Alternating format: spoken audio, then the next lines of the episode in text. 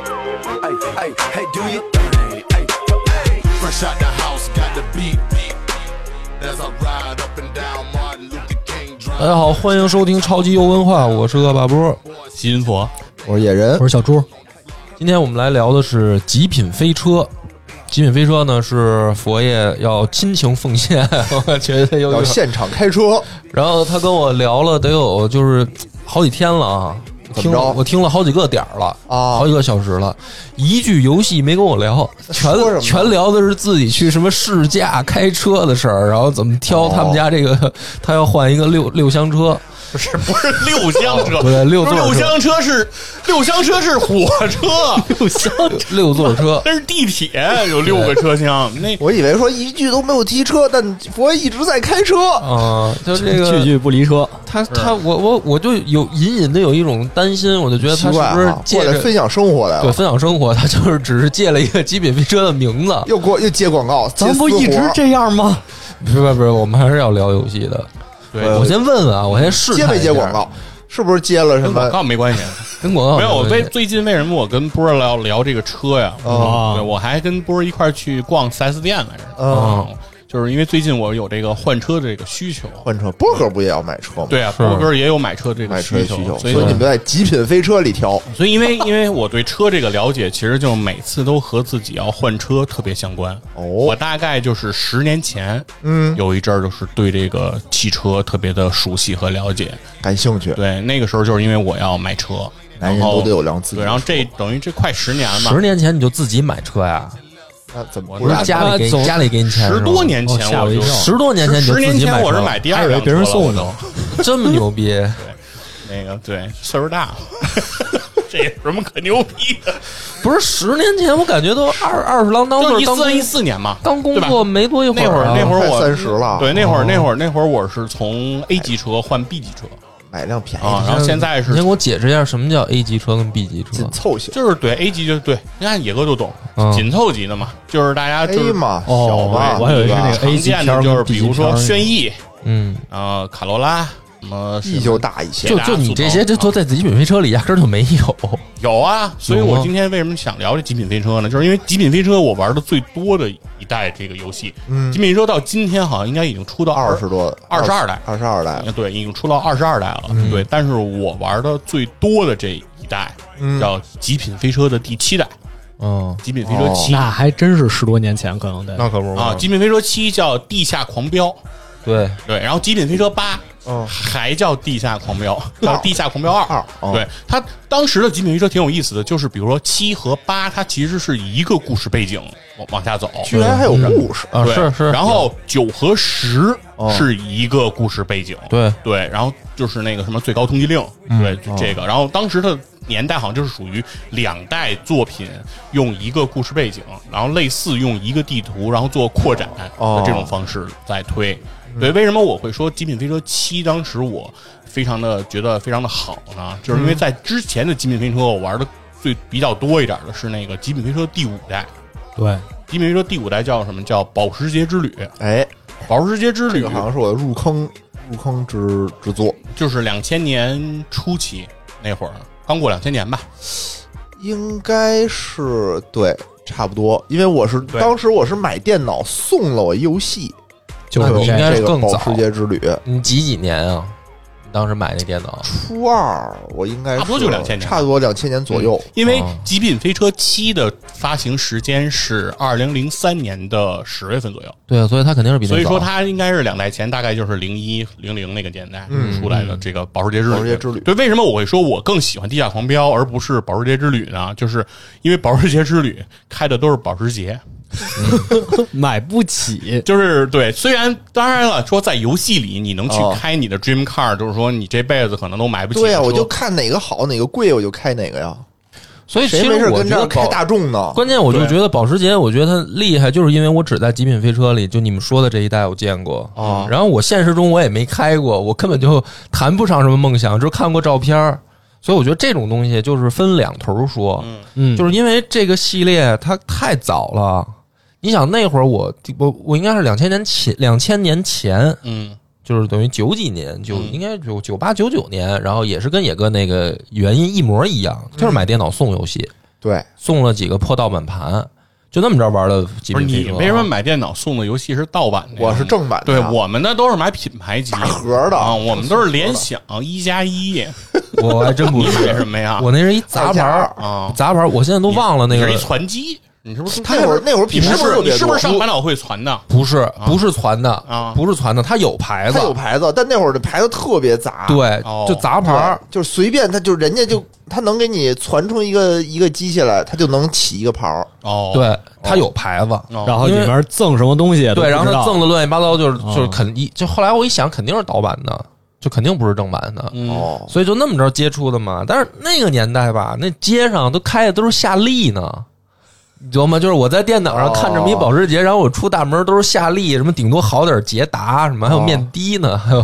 还没淘汰完的面的还在街上拉活呢那。才爽呢呀，那所才以爽啊呢。所以我觉得谈不上什么所谓的 dream car，就是那个东西。哦，就是你知道你肯定开不上这个车，对，我觉得就特别有远。个梦想啊嗯哦嘛，对，所以说不那是你会儿梦想，你得是那种触手，就是你得蹦一蹦能对我够能着的那种，够着的啊！对，就是那哦就那会儿那个阶段，就是属于，比如说你已经在极品飞车里开始开保时捷了，哦然后你就觉得身边的什么舅舅啊什么的在讨论说要不要买个捷达，你就觉得我操，我都太土鳖了我都嫌 Boxster 不行，你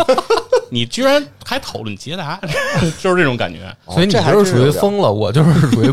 我就是还比较比较理智，没就有觉得对，但是我为什么再回到这个《极品飞车七》啊，《地下狂飙》的这这一代这个游戏？首先是一个说，是我觉得这代游戏为什么我玩的会比较多？首先一个原因就是因为这个游戏里面的这些车型，嗯，当时的大部分其实就已经和咱们当时要买车的这些民用车型比较挂钩了，甚至于它还可以往往后辐射。因为大家知道，这个合资车企业把这个国外的车款引进到中国，嗯往往在时间上都是有推后的。是他们都不是拿那个最先进的车型和最先进的技术投放中国市场，哎他们是嗯基本上都是拿过时的。所以说，在我呃，比如说我第一次买嗯车是一零年左右，刚刚刚毕业上班嘛，嗯，就开始准备买车嘛。那个时候，我还是可以通过《极品飞车七》 这款游戏，了解了解汽车车市场，哎，对，就是来了解一下说，嘿就是因为你。云试驾嘛，就是因为你去这些四 S 店，你说你要当时去试驾，你也不可能试驾那么多，这在也游太戏里云，这也找太这云个了吧啊？对，你可以通过这个游戏讨讨论一下，比如说这个车极速是什么状态，操 控我的天哪，因为操控大家有是在有北差别京的。那个路况里，你可能不需要这讨论极极速这对，个事哎然儿后还有包括比如说这个操控性好不好，哦对吧？对就是对拐弯好不好拐，哦对吧？扭这矩，对这些你都可以可以进行讨论。加速好不好？嗯加速对加速就跟扭矩相关了嘛，是对吧？这个这些东西是不是好？所以我觉得这个东西对我现实生活有很大的映射意义。 所哦以那最后用上了吗？哎这个就跟我当年装修的时候，得先在模拟人生里头盖一房那可子，不嘛，是吧？那不装装修真要是弄的，那得花真金白银嘛，对吧？你就是对在游戏里可以还都是要疯的节奏。对，这是一层啊。其中还有一层，就是说《地下狂飙》这个游戏是我觉得，就是说在《极品飞车》这个游戏发展到这一代的时候，它的剧情向就是、是有一些发展的，而且当你时嗯说好像是有点儿当时而且《地下狂飙》它当时设计这个背景，就相当于就有点像那个图文字 D，、哦他们对去那个叫什么什么什么是 R 计划还是什么，就是去就是拓海跟着他那个呃梁界他们好像是去挑各个那个城市的山道那种山道队，然后把人家那个车给赢了之类的。其实《地下狂飙》也有点这种背景，就是你相当于是一个新手，然后开始去不停的挑战各个码头，对去跟人家飙车。然后赢了以后，你就在自己的车库里去可以选择对方的那个当家的那个门面的车，是来进行选择来开。对它的这种设计，当时对我来讲也比较新鲜，就是不是说像保时捷之旅，还应该是那种就是过关卡自动呃对升级你的车，给你的车，就没没有这种故事性。对，但是地下狂飙就给你设计这种故事性，而且和当时头文字 D 的那种就是街头烂仔飙车，对，就是赢他们，有比较对有比较大的这种感觉，而且对，因为有人了。就是之前对你那个时候还没有这种具象的人，现在就是有了这种对手，有了嗯人，你赢起来肯定有快感，嗯，所以当时就觉得特别的带劲。这那会这儿是一我个记得我上大学的时候，我们宿舍里就流行过有一阵儿玩儿极品飞车，嗯大家就就玩儿同样一张图，看谁跑得快，看谁跑得快，就是分秒必争，就在那个零点儿就小数点儿后几位啊零点零几嗯几零几几那儿去去去争这个时间，对嗯然后怎么哪儿拐弯儿哪儿进那个变道，嗯对吧？哪儿加速什么的，我靠，大家就我也是是设置得特别好。但我们那会儿是已经开始玩头文字 D 了，哦，就是我是等于大学之前就开始玩头文字 D，嗯，然后也跟野哥说那一样，就是我们是去街机厅玩，哦然后它有一个花钱嘛好，它有一个好处就是说，你不是跑那个分秒必争吗？哦你不是留一个记录吗？对啊，然后你能哦跑进这台机器的记录的话，哦那个机器没人玩的时候，它就会在那儿滚动播放排名，哦，就等于你可以把你自己的名字留在上面，就街机厅的那个机器，哇塞多社死的一个状态，不是，但是很牛逼啊！街机厅打着恶霸波 number one，这是炫耀啊，怎就么能炫耀射多死牛逼啊！呢嗯对，啊，就是我当社我牛因为生他怕老板把店员拔下来，因为他好像只拔了能就刷新了。只当时那个机器啊，它起名了只能写三个字母还是四个字母，我忘哦嗯了。正好我就是恶霸嘛、e 哦 B A，我三个字母，我就搁在 D EBA 那你个 E 应该是 EBB 吧，恶霸波。然后它应该是它是那样，就是说、啊它这个在那儿滚动播放那个记录啊，嗯，哦然后它是有好多不同的地图，它不可能说就一个排排行榜搁在那儿，那就不滚动了嘛。它是每一张地图，然后有一个排行榜，哦哦然后它不同的地图有不同的难度，所以我们那会儿呢，跟哥们儿就组我我我有俩哥们儿当时，然后我们三个呢就组成一个就是刷榜小分队，就是我们去。北京大概找了有三四个这种就是带头文字 D 的街机厅啊，然后呢，我们去挨个儿就想把就是把能把自己的名字都留在上面，哦哇，但是呢，但是有的占有欲，你这个对，但是有的地方呢，就是确实那个当地有，就是不能叫当地，就是高手，啊有高手，就是人家有人镇场啊了，有人镇场，啊对，就是说他，比如说他头几这张图就是头几名那个成绩，你就是超不过他，哦，所以我们就得挑，就是说，弱的捡软柿子捏 不是，你就得挑图，你明白 吗？因为哦他那个机器当时那个头文字 D 哦是四块钱玩一次，挺贵的啊呀挺贵的，嗯对。然后它啊，应该是有个大概十十张图左右，哦，你就琢磨说，你要是每个图你都玩熟了，你没个几百块钱是下不来的是啊，多贵啊！啊。所以所以我们选择在宿舍玩极品飞 车，对，啊所以我们当时的策略就是说呢，嗯你得找一个，就是我，比如说我们这哥仨啊，我们就分工，比如我就练秋名山这张图，哦，我以为你你啊出出负责出去节钱去，然后对，然我后负责买币，对，比如说佛爷就我就我负负责拔店员，就然后练把他给刷了。就练西直门这张图，就练对，比如说赤赤城这张图，西直门那张图应该叫中国联通那张图，然后就是大家分，然后我们仨分三个图，哦分三个图，然后这样的话呢，就是说等于碰上有那种高手镇场的机器，嗯，这样的话我们也有机会能上榜。他就是哦高手，他也不可能每一个他都 霸榜，那是高手没你们那么有病嘛。因为因为他你知道他怎么刷呀、哦他可以是这样，不是说像大家想象的，就是一个人一个人一个成绩，比如说前十名就是十个人，哦不是，比如说我厉害啊，哦我可以把全十名前十名全刷成我的成绩，那你就得玩十遍嘛。对啊，玩十遍，但是比如说我第一遍跑一分钟，哦第二遍跑一分零一秒，第三遍跑一分零三秒，就是我等于我可以把全十十十前十的名额都刷刷成你都刷成我，所以就有这种高手镇场的时候，我们就必须要分工，嗯然后我们就会研究这个，就是就从这儿开始也是跟就就跟极品飞车一样，你就得研究车。嗯，你不光得研究图，因为图你就是背熟了，哪儿拐弯儿，哪儿用什么速度过就行了。那你就得研究车。然后我们当时就等于记了好多的车，所以我的 dream car 就不是保时捷， A 哎一八六，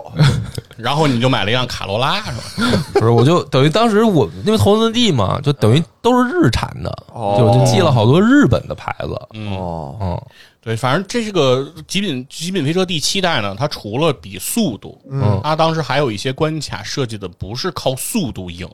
哦是要开始玩漂移。漂移甩尾对吧？蹭，哎，对，就是你需要得靠分儿需要有漂移技巧来得那个分儿，对，嗯我特爱玩那赢个。够了这个积分，哦你才能算过关。对对对它有这种设计，那也是我第一次开始就是在电脑竞速玩起这个车的时候，开始有这个漂移。当然后来你看那个跑跑卡丁车什么的，啊，对，也有，也咱非常这是同时也期吧？我练过那个，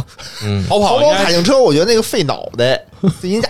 哦，对对对吧对，他因为脑袋往后因为他那小人儿坐车里，你能对看见那小人儿，所以那小人儿往左栽位的时候，你也要跟着往左对，你也往左摘呗。哎，对，所以说我觉得这当时这个漂移是因为也是跟头文字 D 当时这个动画片或者是漫画，哦就是也比较风行对有关系。就为什么为什么叫投当资时地？对当时对这个漂移嗯特别的这个感兴趣，然后李到一直一直到今天，你也都对这有兴趣哦不是都有一些争论。实际上，就争论的就在于说，首先第一件事儿叫前驱车能不能漂移，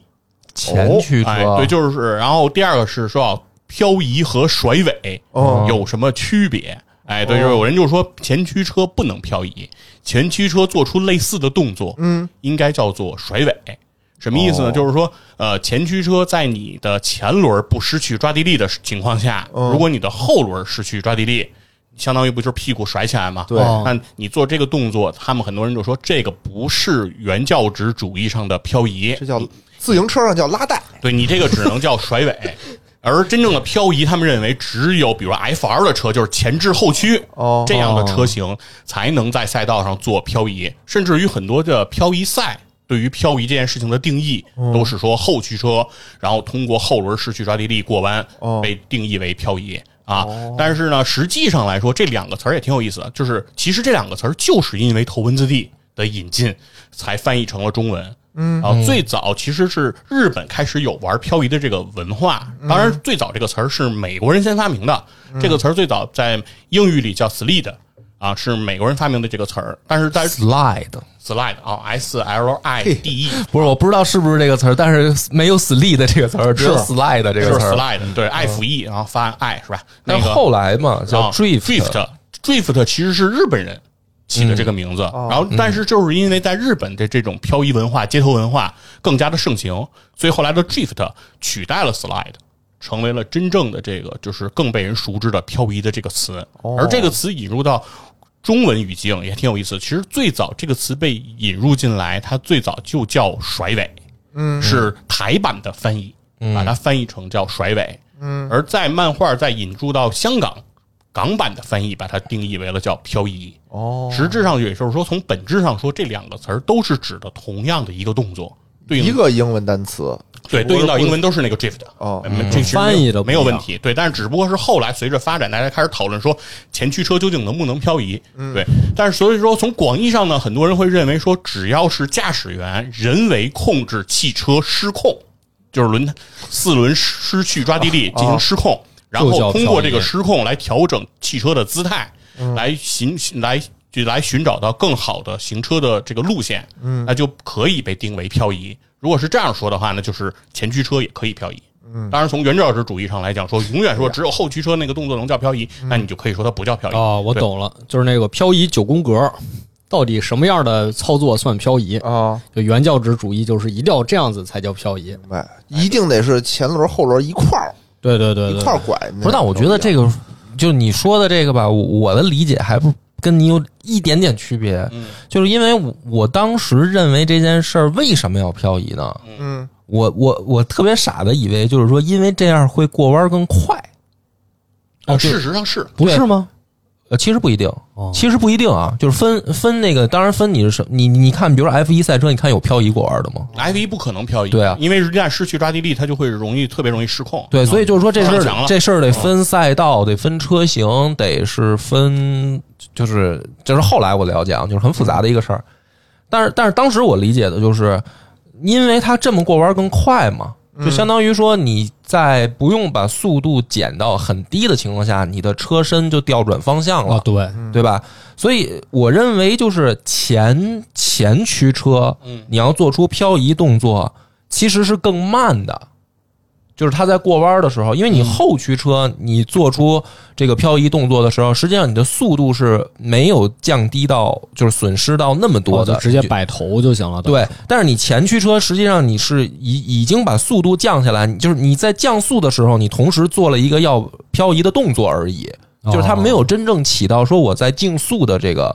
作用，就是呃我觉得它更更多是类似于耍帅。对，其其实是这样的。当你要解释这件事情的时候，你就会引入一个新的词汇，这个名词叫推头。对啊，这个也是跟漂移和甩尾这个词连绵而出现的，会说前正驱月不车能推头，对更要容不然死舅舅。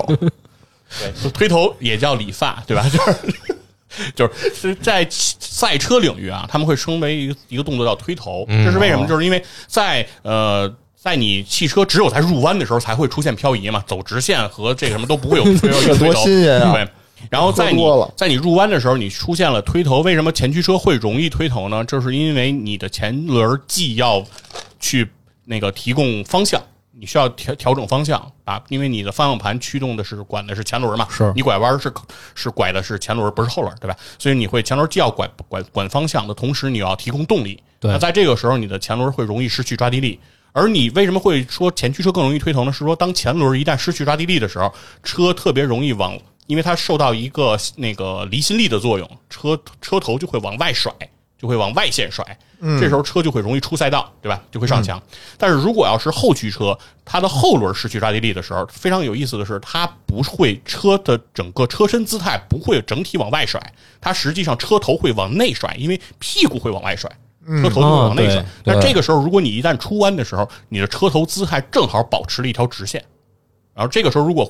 继续恢复抓地力的时候，你就会以一个直线继续加速，就漂移对，了。就会更快。所以跑跑卡丁车是后驱车，但是所以真嗯正对吧在游戏所里以边，它就是那个前头，嗯，一下拐过来，啊，对，所以在游戏里面，其实跟你说的这个体验就是会有区别。就我们其实都被电影骗了，嗯因为在电影里面那个就是周杰伦那个电影，啊，哦，然后不是说那个得有排水渠啊，那个谁余文乐开那个 GTR 嘛，然后那个一一出事儿男明星就说说你这个 GTR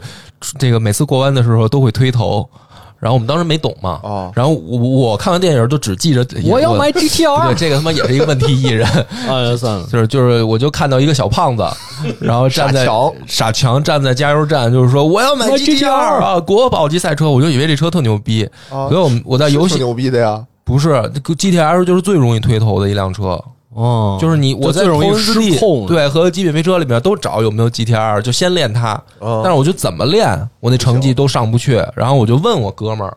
我说这怎么回事儿啊？我说我都练了这好几百块钱进去了，然后我那成绩还是上不去。然后我哥们儿说说你你你这样就换辆车，换辆 FC 试 试、啊。然后我就就明白了，就是说它实际上那个车头特就给给你感觉你开起来的时候特重，就是在游戏里面，不管是极品飞车还是头文字 D 都会有这个设置。就如果你用 GTR，你会发现正常的车。你是担心你入弯的时候，你的车头掰不过去，对就是调不过弯来。嗯，比如说我这个要往左也好，要往右也好，比如说我前面是一个要往左拐的弯儿，然后我从右侧入弯儿，我会担心，比如说这个弯儿如果真的是已经超过九十度了啊，嗯我会担心我的车速过快的时候，比如说我往左打方向盘，这个转不车过转不过来去，对对对，对吧？但是 GTR 的问题是你不用担心转不过去，转过你了，是转过了，你可能直接撞转墙了一个了一一圈百八十度。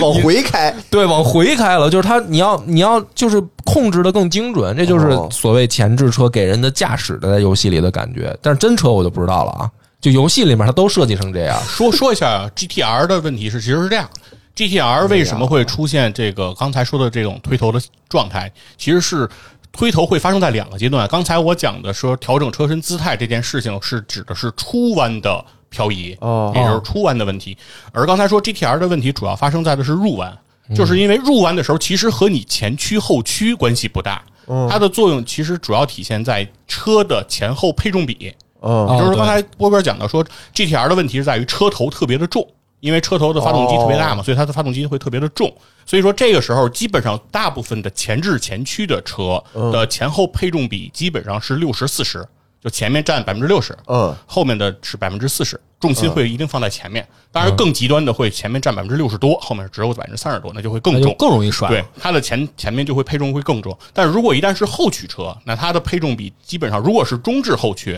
那基本上可以做到五十五十，就是前后的这个重量分配是平均的。重心是比较合理的，当然，如果要是后置后驱，就是那个完全是放在这个后桥的后面的这种发动机，那它的这个配重比就是后面重，后面六十，前面四十。嗯，那如果在入弯的角度来上来说，就是重心越靠后的车，你的入弯速度就在你入弯的过程中进行减速，你的幅度就可以做得更大。嗯，那这样的话，你的入弯速度就会比别人更快，你就可以嗯对更快的抢占入弯的先机。所以这这就也就是电影里面嘛，高良介就是看着说问周杰伦，哎，你要带个人跟我赛啊？就是你看电影的时候你就没哦第一次看的时候没理解我就没理解说什么意思啊，怎么还带个人还不行？哦实际上它是在过弯的时候，你的重量分配不一样，因为你前前座等于坐俩人的话，哦，跟你前座坐一个人的那个重量不一样，它在操作上会有细微差别。哦我一直以为就是说你多带一人就沉，你沉你速度就会慢。它不是那不是不是这事不儿啊是这它有一意个思这个重心的问题。，对哦，对，这其实是帮你去进一步调整重心，嘿因为如果你的车头前面特别重的话，刚才不是说了吗？比如六十多对三十多，哦，如果你驾驶舱里多坐了一个人，就相当于多配了一个配重铅块放在了中间，明白那你的这个配重比可能能够越来越趋近于五十五十，哦对吧？这样的话，你的这个减速的幅度就在你前面的刹车点就可以更变得更晚一点，你就可以以更高的速度入弯。那你哎肯定我就是多问一句啊弯道的速佛度更快，嗯，佛爷，你开过 GTR 吗？没有啊，所以就是谁说会咱开那玩意儿？我还想今天聊的游戏里的大部分的车，现实中都没都没开有过开，过啊。哎，不知道咱们谁听会友开那个呢？咱们听友里有没有哎就是有一个赛车手？啊，听不是，我说听友里有没有这种赛车手啊？或我者猜对这应该特别有，，对吧？给我们特别了解。能开过评 GTR 评论里给我的们人说一说。肯定有了，玩车的人 说我现在已经住院五年了，高位截瘫，两手腿手能粉动对粉碎性骨折。说我是靠舌头给你们点的 屏幕，是吧？对，所以然后然后说回来啊，就是说这个呃，其实这个赛车的这个游戏，其实呃，极品飞车，你说今天就是咱们要聊这个赛车的游戏哦嘛，其实很有意思，就是呃，超游聊这种赛车的游戏是非常少的嘛，对吧，是啊原因就是其就没实赶上你换车嘛。因为在在很多的这个游戏玩家的这个领域啊，就是车枪球，对其实算是这个三大件儿对游戏的这个鄙视链的最底层。很多人会认为车枪球玩家就不算是真正的游戏玩家，啊，不是吧？不会吧你这话说的，你整个把那个个 Xbox 就不是这全都几给个踢不出是游戏游戏的玩家份额最大的最大的几个对啊不是游戏份额大，但是我我的意思是说，很多的，比如说骨灰级的，哦或者说所以特别在游戏精英链的最底层所谓游戏玩家，对他们会认为，就是因为车厢球你的玩家数量大，就是因为你份额大，对所以我说们才觉得大家你会玩这个有一种，就是其实是在游戏玩家里是有一个鄙视链的，就玩这个不够高级三 A 级大作哦的那些就是玩家会认为，说你只玩车厢球的这些人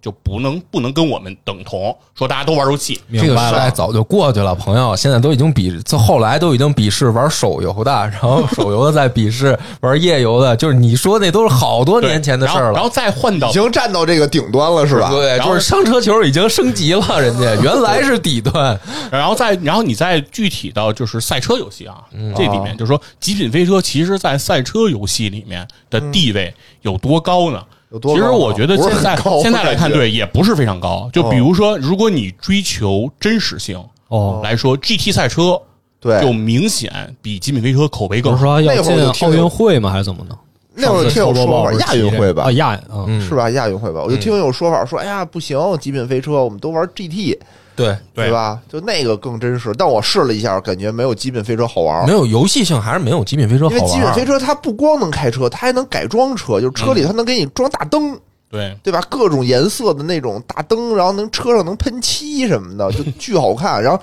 你漂移起来就都带光柱的那种，尤其是地下狂飙嘛，都是发生在晚上，是就特别的炫酷。所以说我我是觉得，就是包括你说《地平线五》，嗯，如果单纯从赛车游戏上来讲，可能从体验上也应该是比《极品飞车》现在可能更好的汽车游戏。对吧我哦这就是大家标准不一啊样。你比如说我吧，我反正最爱玩的是火爆狂飙啊，就是撞，就是开那车各种的飞驰撞，然后就是爽。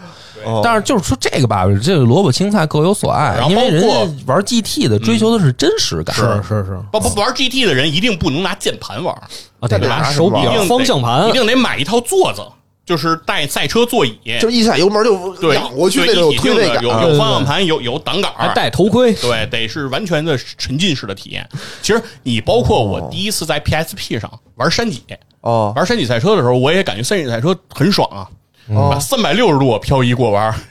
过了一个弯儿，我车转了三百六，我当时也觉得这爽啊，对吧？玩极品没有带给我这样的爽感，所以说其实赛车游戏也很多，极品飞车，呃，到今天你说它是做的有多好多优秀，就是也不一定。然后很多时候伴随着争议，其实也是挺大的啊。但是为什么我会想聊《极品飞车七》呢？其中就是回到我刚才说的那第一层，哦就是当时《极品飞车七》这款游戏里面给我们提供的这些很多车，为什么？因为它叫嗯地下狂飙，其实就是平民之间，就是有点像《速度与激情》的那种状态。很多车其实就是街头车，哦其实也就头文字 D 那对个，就状态是民用车，对，就是头文字 D 的那种状态，就是哦大家其实啊、呃不是说在赛道上怎么开，有道理嗯很多时候就是在街区上开，就是在长安街上开车，对吧就是就是城镇，对吧？二环十三郎、是吧？这这这种这种状态，所以我觉得就是呃，给人带来一种就是和生活更加的结合。其实是这样的，就是在这个两千年之前的那个状态，就是我上小学的时候，哦，我其实从来没有想过，就是自己有一天家里会买私家车，嗯，好像是这对，样。或者说我有一天我能开这种对，开上车，嗯就是车成为我的一种生活方式。对，你现在说这番话的时候，你也没想到有一天你可能会瘸， 就是一个道理。对，就是就是说我当时因为是这样的，特别有意思，在一九九四年嗯的七月份。那个我国政府出台了一个叫《中国汽车工业产业政策》，嗯，啊，这个政策的出台明确当时提示说要鼓励民众老百姓对去购买个人去购买私家车，嗯对嗯这是在有九这四事儿年七月份发生的大事儿。然后紧跟着在九四年的八月份，嗯光明日报》就有人发表了一篇文章，这篇文章叫做呃。国外汽车文轿车文化批判，批判他们，啊，这个作者当时就说买汽车就是装逼啊，然后说哦如果你要出行，你骑自行车、坐公交就足够了，哎呦，你就不应该买车。这不是公然跟这个党中央 对，唱反调，就是说你只有这样才算环保，哦才才好啊碳。碳然后碳中和，这对这个是《光明日报》七月份的文章，然后不八月份的文章，然后紧跟着十月份，《光明日报》又有人发表了一篇文章，说那个七月份那篇文章写那个的人就是放屁， 买车才对。 然后这两个人就是在七月份写说买汽车是为了装逼的这个人，是我国一个著名的社会学家叫郑也夫。嗯，然后那个八在后面批驳他的人叫冯刚，是吧？是我国著名的经济学家。哦然后我我非常现在佩服这两个人，嗯就是这两个人都完全践行了自己当时的文章中的态度。嗯，郑也夫先生到今天不买车，依然没有私家车，依然坚持骑自行车出行上下班。嗯，哎，挺好啊，就是说明他的那个工作单位和住的地方比较近， 就是对嗯做到了说到了。而而冯刚是中国我国最早的一批私家车车主。那有哎钱嘛，所以说当时在九四年那个时候，北京电视台还嗯找到了这两个人，在电视上做了期节目哦进行辩论 battle。对哦，吓我当时反正也没 battle 出个所以然，因为嗯是九四年那个时候，说实话，就离大家要买车这件事情就特别的远。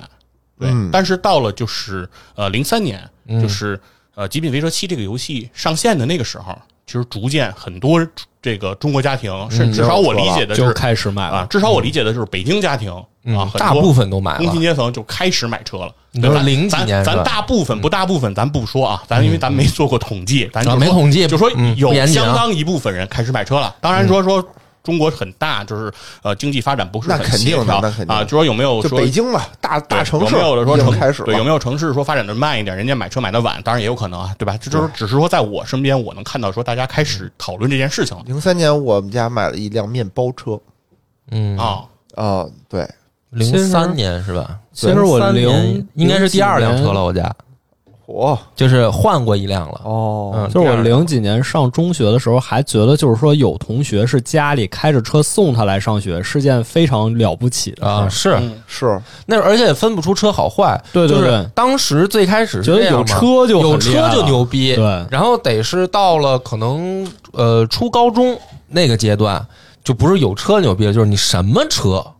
嗯才牛逼，嗯对对吧？就到高中那会儿是这样，而且在零三年那个阶段啊，很多家庭开始选择买车的时候，嗯当时我们的民族车企嗯发展还是比较落后和薄弱的，是，对嗯所以说当时很多家庭买车也是愿意看这个进口车。或哦或不是不是叫不是叫进口车，叫合资车。合资车嗯对，其实纯进口车也没什么家庭能买得了，对嗯就是主要就是合资车，就是外国车企开始对来中国来投资来搭对来搭建厂的。嗯，嗯，呃，当时所以说这个时候，我觉得《极品飞车七》这个定位和当时咱们的生活环境很 很契合，你还挺就高端是的，里面很多车其实都是当时在国产，或者说在之后的很多年哦开始国产合资引进到国内，我们可以买了。所以在这里头，我当时就觉得说和我们的生活结合度是非常高的。嗯，首先说里面就是接下来咱们就聊聊车了啊，牌子是吧？游戏的没事儿，就这对，游样戏部吧。分已经够了，够了太太长了，说说车吧，哎就说说挑车，有点太长了，挑车，挑 车啊，太长了。那个终于可以说车了啊。挑挑车，挑挑车。先说一下，游戏里给你作为主人公给你提供的第一辆车，嗯，呃，是这个本田的思域。思域哦啊，是这款这款车，嗯啊，这个呢，其实我觉得也非常符合，就是当时在这个游戏里的这个定位，就是你是一个初出茅庐的新人，在这个江湖上，就是呃，没有什么名号。这个时候你去开一个思域，我为什么说思域就很对呢？就是嗯思域这款车刚刚被呃推出的时候，它这个命名它是取自这个英语里有一个单词儿叫 civilization 哇，啊、就是哦 civilization， civilization，、我的 i 都读成一是吧？那个 civilization 就是呃文明，这个这个词儿。然后然后它有一个同词根的词叫 civil、 civil 啊，civil 就是公民、市民，市民、公民。其实它就是一款推向于大众的车就，感觉跟大众差不多这个对，意其思。实跟大众和这个同样的日本企业这个呃腕表西铁城啊，就是一样的这种定位，就是给大家的。对，当然这是西铁城就是 citizen 的发音。对得说一下思域，这是本田的车啊，反正我当时在游戏里看人这个车的时候吧，我当时还是有一些这个恍惚的，因为你想，我上一代玩的是保时捷，嗯，给我的印象就是说，这个里面的所有车都应该是我买不起，买不起就我的见不到的，哎还不是买不起，就是我平时在大街上是见看都到的看车不。着，嗯对，说一上来给我来一个这种，就是。随处可见随。处可见的车，我就有点觉得这游戏是不是在晃点我？但是也还不是随处可见，就是那它个还有一个版本是飞度，我记得很啊清对楚，因对为吧？当时其实两款就是飞度和思域，就是这两款车你是可以选的。哦飞度就是个两厢车，对然后 Civic 思域是个三厢车，哦对这两款车，但他们同样首先就是都是本田的车，就不是说这车不好啊，只是说跟那个保时捷那个嗯对就是落比差起来就落差就落差有很点大大对，说话要小心啊，就不要说本田不好啊啊，。没有不好啊，，没对，有因不为好买本田的这些人，很多喜欢本田的人哦是有信仰的啊。嗯大家买是怎么着飞度过因来为，Honda 是一个老传统老老机械厂啊，大家买我以为他要告我呢，吓哦我一跳不。是大家好多买玩摩托的喜欢 Honda，没说了大家买不本对对田，对大很多人都是跪着买的，是吧？就是啊对，有没那么夸张没有，那么没那夸么张夸张，不至于。呃其实可以这么，但是确实，你说《极品飞车七》那个年代，比如说买辆广本儿，还是一那时候应该有广那是有广本儿很厉害啊吧，就很牛逼的事儿。当时 对啊但是思域是东风本田，嗯啊，对，是东风的，对。 对，但是国说说一下，你要说到那个那个情怀，就是其实对于就是叫雅阁，嗯不是，哦就是我们是说到广本最初心的印象就是雅阁嘛但。是雅阁不是当时网上出过一个女那个女的舆情事件吗？嗯就是一个雅阁女在网雅阁女哦上雅雅阁女在网上吹牛逼炫富，然后哦就是遭到了大家的那个反感嘛，就对雅阁那个牌子产生了负面影响。但是是雅阁是这样的，如果在两千年要这么说的前话那啊，但是你想，凯迪确拉实是。克找谁说理？有有有但一是个你想，啊当时能出这个事儿，就说明就为什么这女的她炫富啊，就是说她就觉得雅阁牛逼嘛，已经很厉害了已经很厉害了，哦所以她才出这么个事儿嘛，那对你吧说？为什么开雅卡迪拉克大家都爱那个洗洗澡呢？这事儿那怎么是一说？那是一个段子出来的。对，因为乔杉是代言人。 没有，是这样，就是那个要说到雅阁，当时对于身份标识这种象哦征，就是有一个说法，就是两千年前，如果你们家是开的一辆本田雅阁，嗯，那到了今天二零二三年，哎你们家如果开的不是迈巴赫，嗯你算是家道中落了。啊、 就是如果你们家现在到今天资产还没过亿，你完了，因为你就当这么年想吧。如果说那会儿你说我两千年左右，哎，我集我们家所有的资产，嗯对吧？我在买房跟买车之间选择了买了一辆本田思域，对吧？那现在那可不就哎败家子儿吗？那确实是家道中落了。这个还真是真事儿，就是我一个同学，就是家里哦拆迁，就是在西城啊西四那边拆迁。哎呦当时拆迁补偿款就是两千年初吧，就是零四零五年那个阶段。嗯嗯当时的拆迁补偿款是给了他们家十五万，就火嗯是他们家没要房，就只要了只要了钱，就给了他十给他们家十五万。嗯，然后他们家拿这十五万没干别的，嗯就买了一辆本田思域。从此家道中落对，。然后从他上学之后，就就是我们俩认识之后，就过多少年，他就一直在聊这事儿，说十五万当时买本田思域，三十五万当时要买房， 说我今天至于上班这么奋斗吗？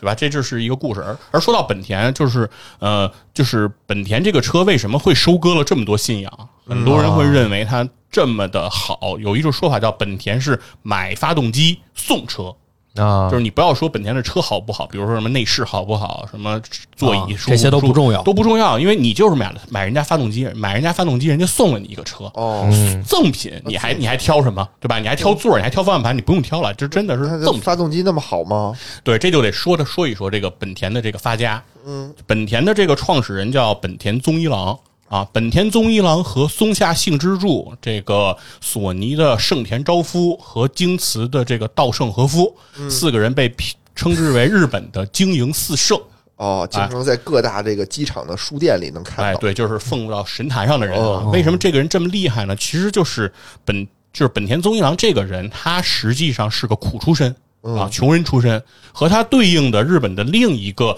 这个汽车界的名宿啊，丰田喜喜一郎嗯啊来说，这两个人相对比就很明显，丰田喜一郎就是个富二代出身，而哦，本田宗一郎就是个妥妥的这个穷人出身，而他最开始其实做自己的这个汽车生意啊，也是非常的周折，就是其实，在整个就是呃日本这个侵华战争这个期间，让这个本田宗一郎其实是遭到了毁灭性的打击。就是他刚开始，比如说刚刚有点起色，比如说开始做发动机、做活塞，但就因为呃战争一起，所以整个就破产了。哦所以本田宗一郎有一段时间是属于这种休业的状态，就什么也干，什么也不干了。就是废了，觉得自己人生就到此终结了。哦我以为造车改造坦克了。呃啊，对，从这个呃战争结束，然后他开始呢，就是自己把自己家里的一个自行车，嗯，安上了一个小发动机，然后就相当于助力车，嚯，哎，就等于说我的自行车呢可以不用灯就可以电就可以电动车对电驴子就可以电驴哦可以走。那这件事情被街坊啊和周围的人就非常的追捧和喜欢，嗯就说你也给我改一改，你也给我做一个，就找他做这个人就特别的多。嗯，然后后来呢，以至于他就开始以此为这个基础，嗯开始做这种带这个发动机的自行车。嗯，逐渐就发展出了这个本田的摩托车。我觉得这个哦就是他的那个 当时街坊邻里的手工梗，这个这个也是自他己搞小发对，明创造，这个也是他的第一桶金，就是开始要重新东山再起，死灰复燃。嗯，那这个时候，其实当时这个本田宗一郎就成立了本田纪研。就是今天所有的本田的粉丝都是动辄就本田纪研，多么什么的意思神，就是本田技术研发株式会社，就是这这家公司啊，技术研究所，就是意思是说本田是一家以技术驱动的，是以这种研发人员为核心的，这是他们的核心竞因为嗯争本力。田宗一郎自己就是工程师嘛，对吧？就是所以他就秉秉持这个，而本田宗一郎也确实很有野心。当他刚开始做出本田的这个摩托车之后，他就说，本田的摩托车不仅要推向民用市场，我们要打到赛事当中去。当时摩托车比赛有一个非常火的叫这个曼岛 TT 这个比赛，本田当时就说，我一定要拿下曼岛 TT 的这个冠军。而当时所有的这个外媒啊，就是当时国外的，尤其欧洲的那些媒体，嗯，都对本田宗一郎的这种说法就是不屑一顾，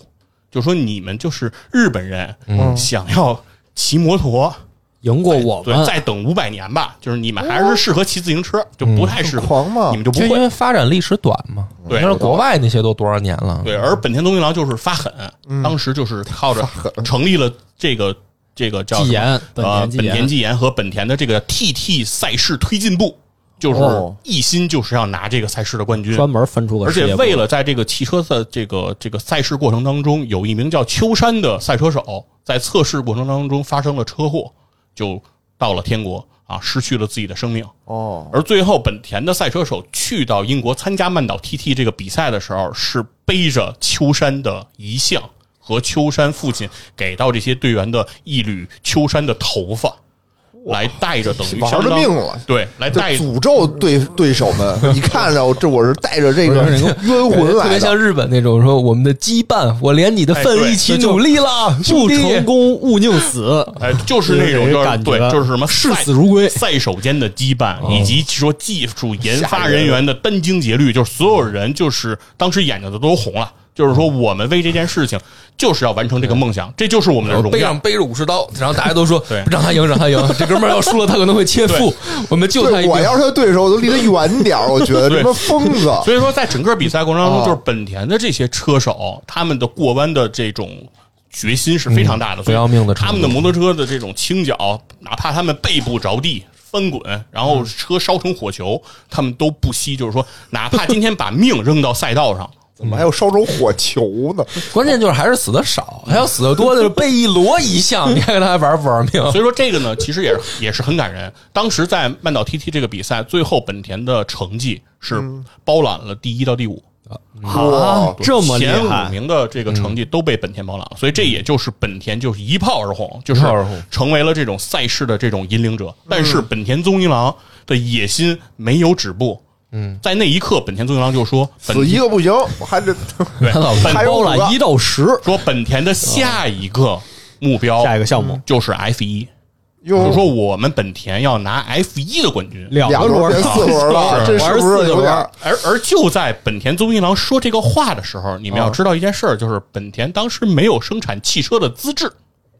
就还不能生产汽嗯哦车，没证儿对，没没有嗯那这把个俩摩托拼一起就对， 那不是印度，那不是印度人吗，这个想法很独特嘛？没资格，但是就已经喊出来要在 F 一赛事上夺冠了。对，所以说到后来，本田最开始去参加 F 一的时候也特别有意思。最开始他们生产本田这个 F 一赛车发动机的这个人员，就是之前生产本田摩托车发动机的这个工程师，这个工程总监。他设计的这个赛车的这个发动机，被这个造车壳的人看到以后，直接就当场晕厥了。为什么呀？原因是这发动机造的太他妈大了，它放不进这个 F 一规定的这个尺寸的这个车厢里，就是因为汽车是要把发动机放进车里的，不能不是废话嘛， 对，但是他们造但是摩托呀摩托车摩托可以挂外摩边托儿，是裸露的，对对吧？对所以说摩托车的就是我就所以说这就 F 是一不能挂外不能挂外头吗？你见过吗？你见过挂着 你挂哪你见过儿啊？问题是你见过裸着心脏的人吗？哦对吧好？像就不太是行哦是不可能的。所以说，他这个时候，他这个时候他们才发现说，造摩托跟造汽车不是一样的，对吧？这就是经刚发现哦这就是经验里。还有一个问题是，没有资质本田刚刚开始参加 F 一的我时候，给的他资质是他对们上场的这个汽车。那个成绩非常的差，嗯原因是什么呢？就是因为他们发现，也是跟摩托车和汽车的经验有关。就是哦摩托车在过弯的时候，是车身是有特别大倾斜的，大家看到都是大家都是斜着嘛，因为你对贴到地上向向心力的了作用，对，贴地过弯，所以发动机整个是斜着的，所以这个时候这个发动机抽油它是可以抽进去的。哦但是汽车在过弯的时候，哦车身不是倾斜的，它还是平趴在地上的。是而由于这个离心力、向心力的作用，使得这个油液在这个发动机舱里面，它不是个水平面了。哦所以这个时候，本田的车在过弯的时候抽不到油，没油，对，所以导致这个本田哦熄的火，对我们必须要漂移过完了，所以等，所以只等等于是让本田的这个当时的 F 一就变成了一个笑话，哦就所有人都觉得本田真是真是个傻逼，就本哦田宗一郎还什么要拿什么 F 一的冠军，啊这事儿就是嗯，就是难以置信。是但啊，呃但是这个就是本田纪研的这个研发能力，也以及本田宗一郎的这个决心，嗯就是在同年的墨西哥站上，本田宗一郎他们重新呃修订和研发标定的这个新款的发动机，装配了在了本田自己的赛车上，哦在那一场比赛就拿到了 F 一的冠军。我这就拿到冠军对了，就是那其他的人不行啊，哦就是说，在同年前期，这个车的发动机还有可能装不进赛车，还有可对能啊在过弯的时候抽不到油，但就在那一年，这个问题解决了。这次背了几个照片去的，这个就是 这个就是本田代表的这种就是纪言的信仰。就所以说，为什么大家说发动机好？不是这还是得讲科学，我觉得这光信仰解决不了这种科学的就问是题，说人家这个工程师团队解决问题特别的快，特别快，嗯哦，好吧，就是因为现在咱们都会讲说，你造车是一个很复杂的事情，是啊，肯定啊，你需要呃时间的积淀，就是这工艺的这种提升。但是本田就相当于打破了这样一个壁垒，就是但他怎么打破的呢？我就好奇，其实这个就是从本田，就是宗一郎这个人本人，他对于技术、对于工程的这种痴迷，就是他从学徒期间，就是对于这个技术、对于这个嗯哦都呃是他造的工业制程都都有着特别高的这种追求，所以整个本田当时本田技研就凝聚的也是这样一波人，技术型的企嗯对业，，所以本田宗一郎在一九七三年就决定退休了。当时他的年龄其实还不是很大，嗯，但为什么他会决定退休？他就说，本田是一家充满朝气和梦想的公司，嗯，这家公司信仰的就是理论和技术，嗯，哎，而我在这个呃 F 一夺冠的这个过程当中，其实逐渐发现公司里的年轻人已经开始达到我可望而不可及的能力了，所以他就哦让贤，也坚定的就是对从这这个这个自己的管理这个位置上退了下当来时。太高尚了，对，而且当他退下来之后，本田宗一郎也没有离开公司，而成为了这种就是在富整个本田集团内部到处巡游，就是和所有的新加入公司的年轻人逐一去握手，也就是说成，一片，所有对新加入本田公司的这些新的员工都有机会和本田宗一郎本人见面。其实这是一个非常对于企业来说非常恐怖的一件事情啊，就相当于说，对呀你我们公社也你做到了你能不能做到？ 咱们才几个人啊对，就是说乔布斯能不能做到说所有的苹果员工都认识他都的见过，对他都他都去握过手，不一定，没有对没有但那是他算是他一个什么角色在公司待着呢？返聘啊，不是你不会觉得这事儿特别奇怪吗？就是太上皇说我让位人家了，是董事长呗，就是只不是是就就啊就就不跟参与乾隆一样不嘛，参与对吧？管理虽然我对对住在那对嗯个紫禁城旁边儿，对吧？但我这话他妈你说底下员嗯工，你说请请示谁？放权了没？人家就就是放权嘛，就说明说明他的放权和我觉这得种技术上可以再对找我们的老领导嘛，对，所以说为什老么领导关键时刻出来把把关就行哎对对了。所以在九十年代初的时候，在本田宗一郎去世的当天、f 哦一一代车神雨神塞纳、嗯在自己的那场 F 一比赛里是带着黑纱来参加这场比赛哟，就是为了纪念就是本田宗一郎对于汽车整个付出的这种贡献。哦本田宗一郎本人也是美国汽车工业学院颁布的第二个获得合力奖的汽车工程师，嗯，他的前一个人是亨利·福特。哦，嗯所以说这个是整个汽车工业里面对于本田宗一郎的这种认可。认可对，而回到思域这款车，其实也很有意思，就是思域这款车的诞生，就是因为当时爆发的石油危机，就是一定要做一款省油的车。嗯，而这款车又要希望能够推向大众，所以他们就做了 Civic 这款车出来。嗯，但是大家都知道，本田纪言或者说本田宗一郎本人都是对赛车和速度有着非常狂热的这种追求。嗯，所以到了第三代的思域的时候，是一九八九年推出的这款思这个思域的时候，他们就挂上了那个一点六升带 VTEC 可变正时气门的这款叫小排量。高转速的这个自然吸气发动机。这款发动机的这个优势是什么呢？就是这款发动机的转速可以达到八千两百转。 嗯，哎，你刚才提到了一个自然进气，到时候可以展开讲讲。哦，不是，这涡轮增压、对自然进气，对这好多人都分不清对楚。，就是这款发动机，它首先是一款自然吸气发动机，而它的排量不高，只有一点六一点六升的排量，但是它的马力可以压榨出一百六十二匹的马力，相当于现在我看索纳塔八是二点零排量的自然吸气发动机的马力，也就是一百六十二匹。就是说，它的这个马力的压榨速度是非常高的，因为它可以把转速拉得非常高，达到八千两百转。嗯，什么意思呢？就是我看了一下我现在开的车的转速表的表底是七千转，然后到了大概六千转就进红线，就是说基本上就是拉不到六千转以上。嗯，但是这款车它是可以到八千两百转，所以说你可以能想象它的这种发这动是机一的个九几年的车，九十年代初八九年90年代初发生，他就已经能做也到就死的时候一点都痛苦都没有，也就是瞬说间就死了。也就是说，这款发动机其实你就是拿到二零二三年的今天，哦嗯，就依然是一个很能打的发动机。明而白。八千两百转意味着什么呢？是呃，当时的这个三代思域挂上这款发动机，就可以爆发出非常强劲的这个马达轰鸣声。在这个头文字 D 里，其实是对这款 Civic 是有过描写的，就是很多在赛赛道边看车的人就说听说听声儿，这个 就是 VTEC 过来了。哦对，就是款这个当时讲的就是这款这款发动机，哦对，是非常非常恐怖和可怕的。所以说，这个也是说思域就是奠定了自己这样所谓什么运动血统的这样的一个、这样的一个标明啊，就是从那个年代开始产生了。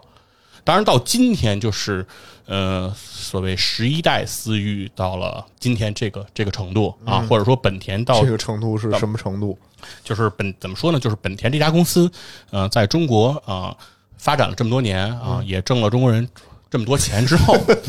就是我不得不说，就是嗯很多时候就是大家对于本田的很多崇拜和这种信仰，大部分就是停留在就是八九十年代对于本田那个时候发动机技术非常领先的是啊那种啊呃想象当就中是。还停留在那个时候的辉对煌今。哎都当然崇拜我马斯克了，对，当然我还是得说，就是现在本田所用的说地球梦这款发动机，它依然是一个非常环保，然后动力上非常不错，燃油经济性很棒的一款发动机。嗯，但是从技术领先的角度来讲，可能已经没有当年的那种呃优势了。嗯，而它在中国市场上的一些做法，确实也让我不是特别看得懂。就比如说现在本田的飞度。本田的飞度为了重这为了重塑说自己这什么驾驶者的这种形象，驾驶者之车的这种形象，嗯，以至于本田飞度是市场上非常少见的一款会出这个一一个配置连一个喇叭都没有，就是这款车里没有喇叭的啊啊，就是没有收音机。就这款车是不发出声音的，就是你想在这个开车的过程中听收音机不是是没你说的喇叭是那个滴滴，没有这个呢，你它外放喇叭，不是外放喇车叭。厢他里说的是车里广边播儿声没音有广我播，们没法听这我播们客播客绝对不能不行这个，就肯定不对高兴嘛。这车就是垃圾那啊。为什么就呀？是他们他是没有喇叭的，而且他没有收音机吧，特别有意思。就是那你然后很多人有本田信仰的朋友会说，这个就是纯粹，怎么纯粹车是用来开的，不是用来啊听的？对，除了开，我们什么也不应该干，对吧？就对，如果你这么说， 你这么说说说拆掉发动机，拆掉喇叭就减重，哦就是不需要的东西我们都不要。但是你要这么说呢，我能接受，但是我不接受的是，它抠掉了这个收音机之后哦，它不是重新设计了整个内饰，嗯，而是拿了一块塑料板儿堵在了之前有发动机的，哦就有收音机的愣抠啊对，就愣抠抠掉了以后放了一块黑板儿，就是说本田这款车没有发动机，但送了你一个小黑板儿。呃没有收音机，不是没有发动对机，没有收音机，对，没有收音机，骑着是吗？自己对跑着，没有收音机啊没有收音机，但是扣了一个小黑板儿。哎呀呵所以说本田现在就就是。嗯，这有点欺负人对了，。不是买发动机送车了，现啊在是买车送小黑板儿啊！ 你可以在上头做数学题，这图什么嗯呢？你讲半天，我听出来了，你这次换并不考虑本田了。哎，这就是所以说这个这个是咱们讲讲关于本田的这个事儿。嗯，日系呢，还有哪个你你考虑的在范围内吗？然后整个日系呃，你是不是要换电动车呀？对对，待待会儿再说我要换的车啊然啊，后我们除了慢慢揭底，你一个一个，你把你的考虑过程，哎你先把你不想买的哎那些你都说一个遍哎一。个说一遍哎然。后除了刚才咱们聊的比较多本田的这个故事啊，啊那另外还有一个车，我是特别想在这期节目里跟大家聊一聊。嗯，对，因为作为一个就是北京人，我觉得我哎们就特别有必要聊一聊这个品牌，什么哦呢？哎，就是这个北京现代啊。啊，北京现代就是现代这个品牌，其实怎么说呢，在这个所谓的外资车企当中，现代肯定不算一流车企，是对吧？它肯定算算是二流的。而这个就是因为我们是北京人，所以所有很多大部分北京人，就是我想是这么想，就是你看肯定是看过北京现代的车，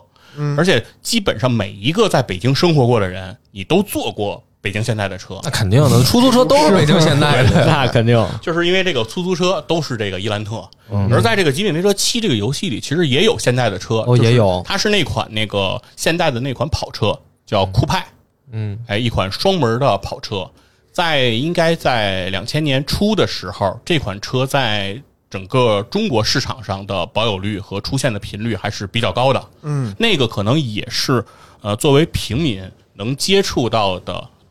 这个就是售价最低的。跑跑车嗯对，长得也更像跑车的跑车。对，因为还有一款叫这个吉利美人豹的车，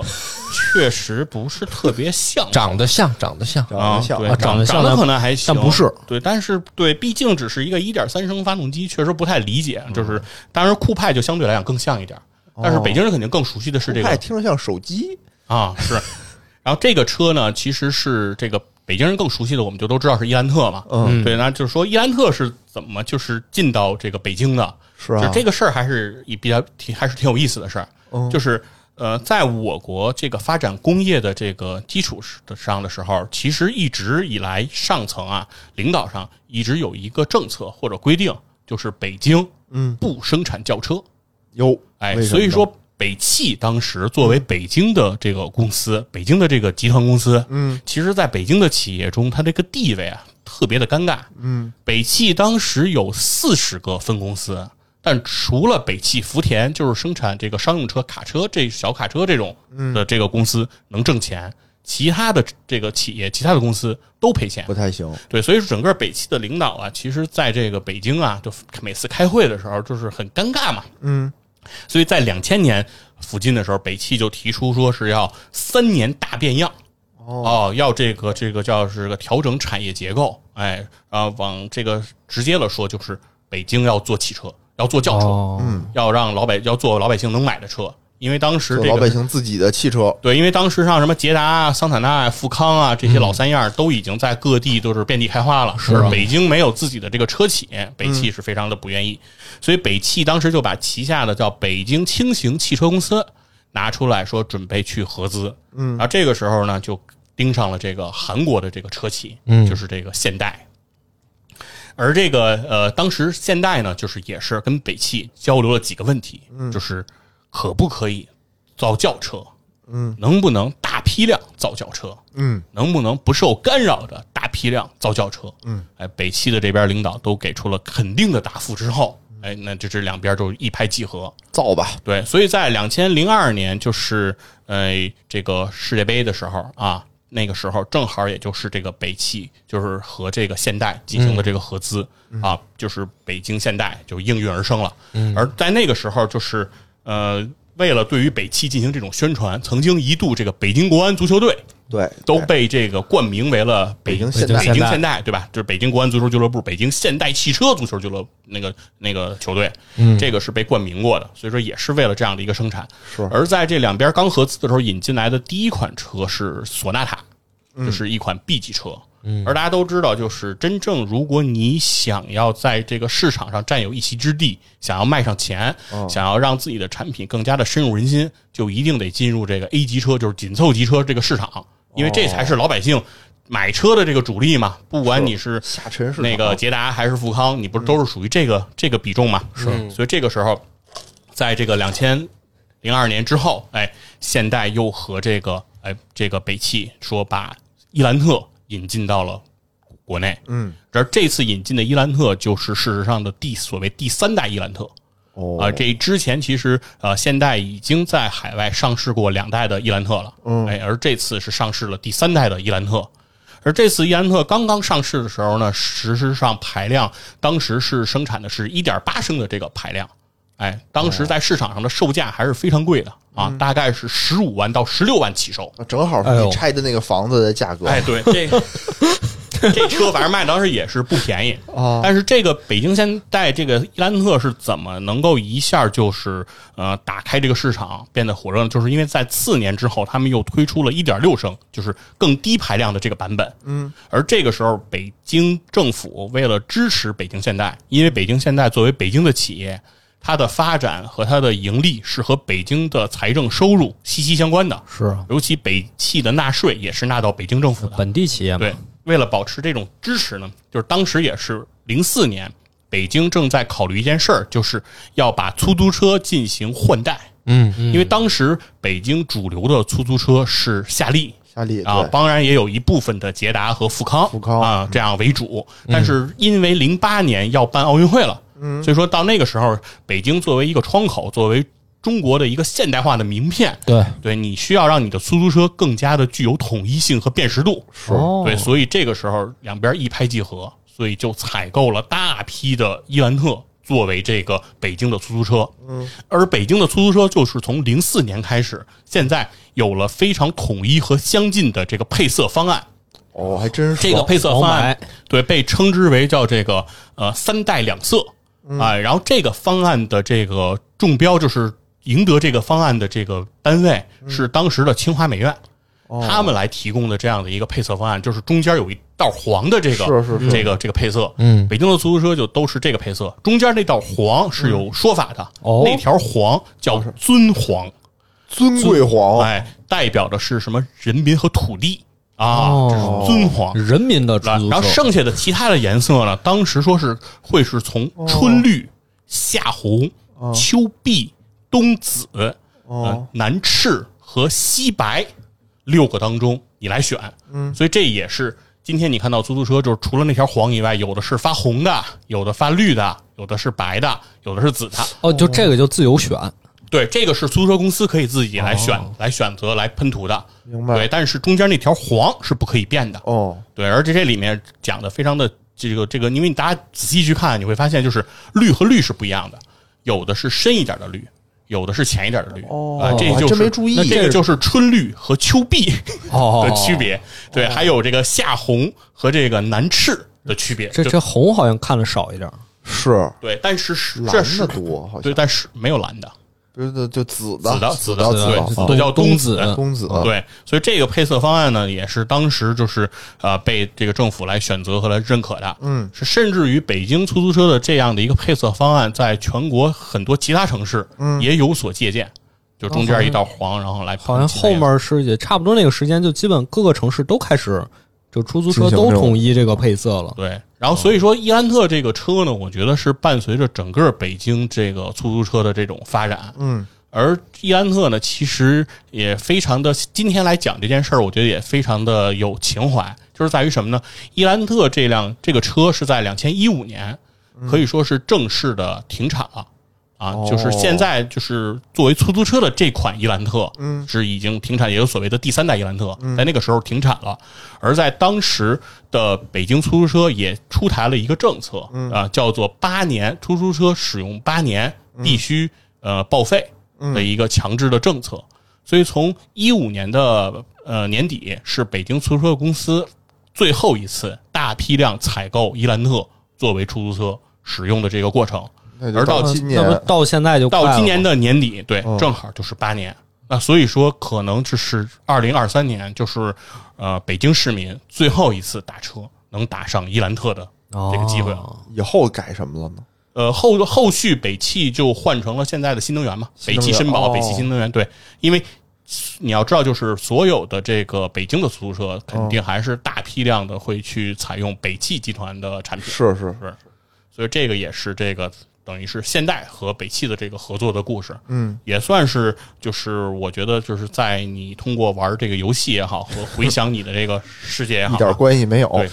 关键是，我觉得咱们北京能人能家到一块儿，我觉得挺厉害的。家我里得给买车绝对不会选这个现代。对，对对，啊，为什么呢？我买一车长得跟不出是租就车跟一样，就跟你买风衣，你不会买那个美团、饿了么那个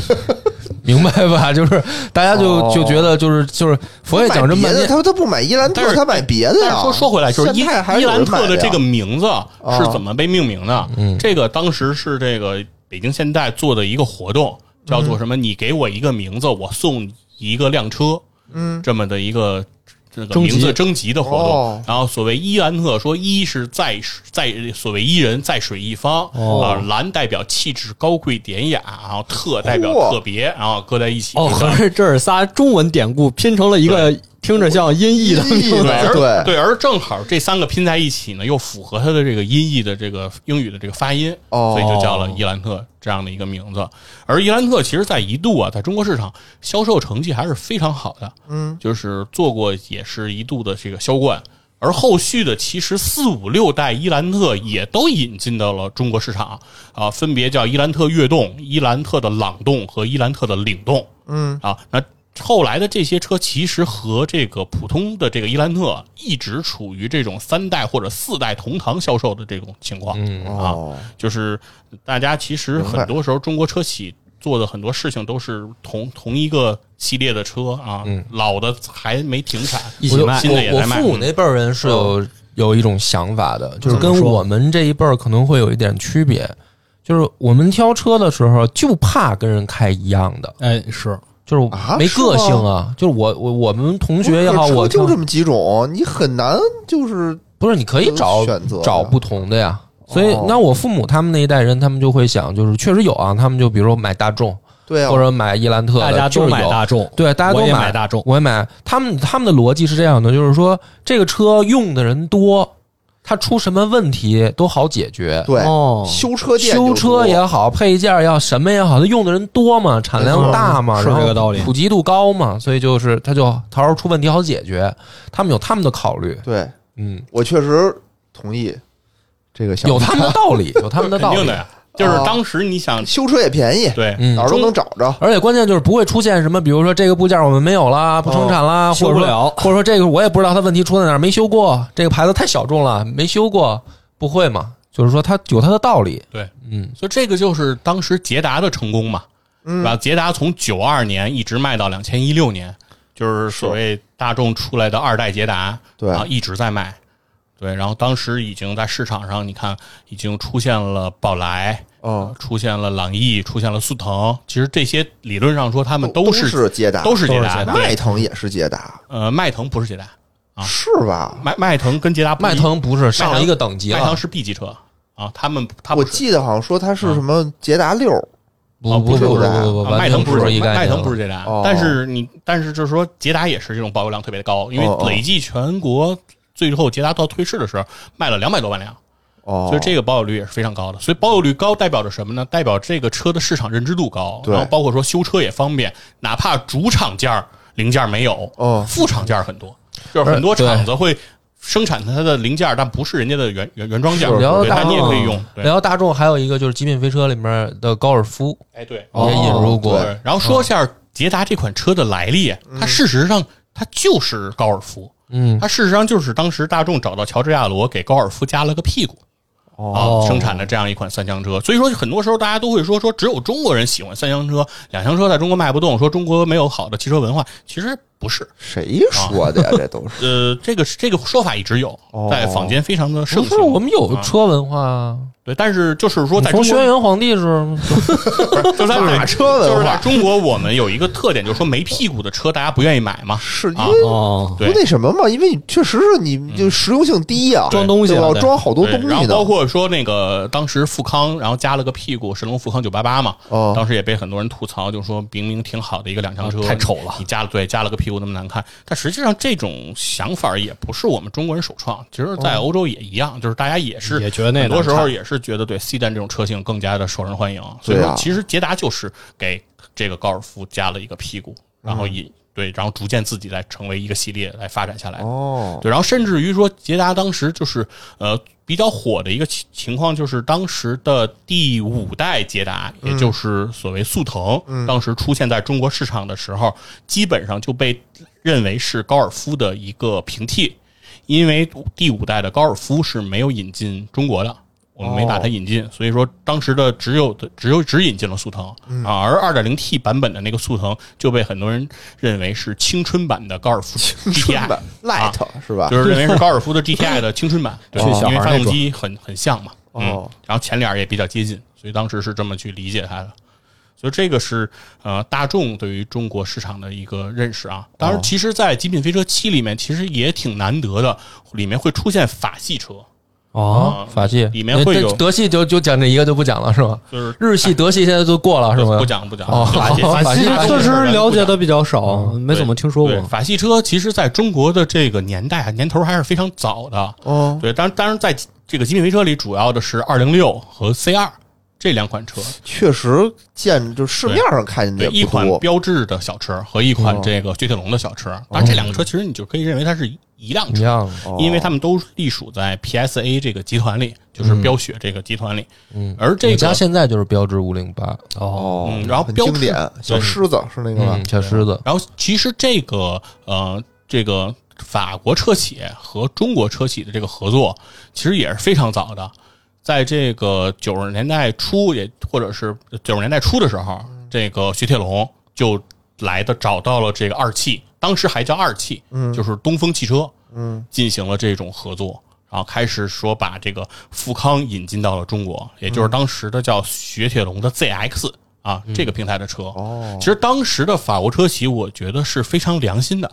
良心到什么程度呢？就是雪铁龙引进 ZX 这款车到中国市场的时候，在跟东风谈这件事情的时候，甚至 ZX 这款车还没在法国上市，哦，就是他们其实是拿着拿我们最当小白鼠，中国独占，哎你这话说的，人家就是力争全球同步。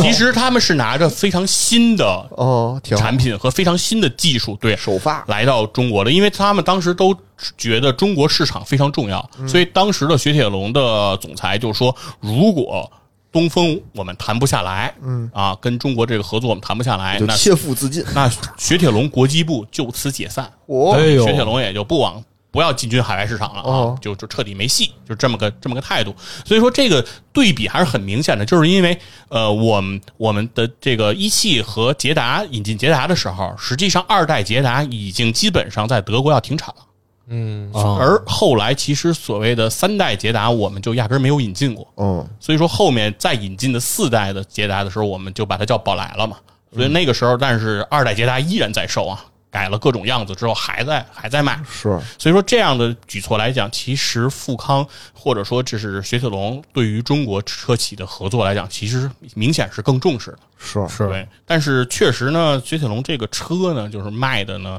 呃，不是特别的，一直以来就是没有特别的好。哦之所以能够跟桑塔纳和这个呃捷达并称什么所谓老三样儿啊、嗯主要也就是因为进来的比较早。哦对，嗯但是从销量上，从后续表现上，哦进来其得实早其实一直对表现都比较不温不火。标志还可以，对，然后直到两千零四年，就是 PSA 重新和东风进行了这种合作之后，因为呃，虽然说我们说九九十年代初的时候，雪铁龙给了东风最新的这些技术、最新的车型，但是从九十年代初到两千年初这十年间，雪铁龙就没再给东风任何一款车型了， 就虽是然当初给的先进给的早，但再也没更新后面就了没对，了哦后边再也没更新了。所以这样弄的，而且他们当时对于富康这款车做了好多种的魔改，哦比如说加了个屁股的三厢车，嗯甚至还出过呃富康的旅行版啊，做成了旅行车，甚至嗯有富康的皮卡版、哦富康富康的箱货版。对，就是他们当时的认知，就是说觉得富康这哦款车当年那么先进，我就拿它一直平趟中国市场、一啊，直一直出 DLC，对，所以说对，就相当于一款游戏一直在 出 DLC，、嗯他们就觉得用这种方式就可以在中国市场生存了低，估嗯那显然不行嘛。对，所以说到零四年的时候，那个东风又和这个这个雪铁龙重新谈判，那这一次整个进驻的就是 PSA 的集团，嗯重新来到了这个这个这个中国市场，那这次又把标志重新又带到了中国市场。其实标志是这已经是第二次进中国市场了。在我们小的时候，有一款车叫标致五零五，是广州广汽和标致的一个合资，但是九十年代就退出中国市场了。那这一次，其实东风标致是重新回来。嗯，那从这儿时候开始，就是东风标致和东风雪铁龙啊一起在中国市场做着这种耕耘。那从产品力上的角度来讲，其实依然是感觉上东风标致比东风雪铁龙要走得更好一点。嗯啊，效果标也志我们家正经开了有个、呃好几年了吧，就是我想想什么时候换的，我大学毕业那会儿换的吧，呃。哇，那可那啊不是不好是几得年十了多年了吗？没那么没那么早啊，大学毕业可能大学毕业了几年以后换的。哦，嗯，呃，我哦，我想起来了，我刚上大学的时候，我们家换的比亚迪，就是那个刚刚出的那个三厢比亚迪。哦，然后我大学毕业大概有个啊就是花冠。两两年一两年左右吧，然后换的标致五零八。哦，这车确实就是不论从外形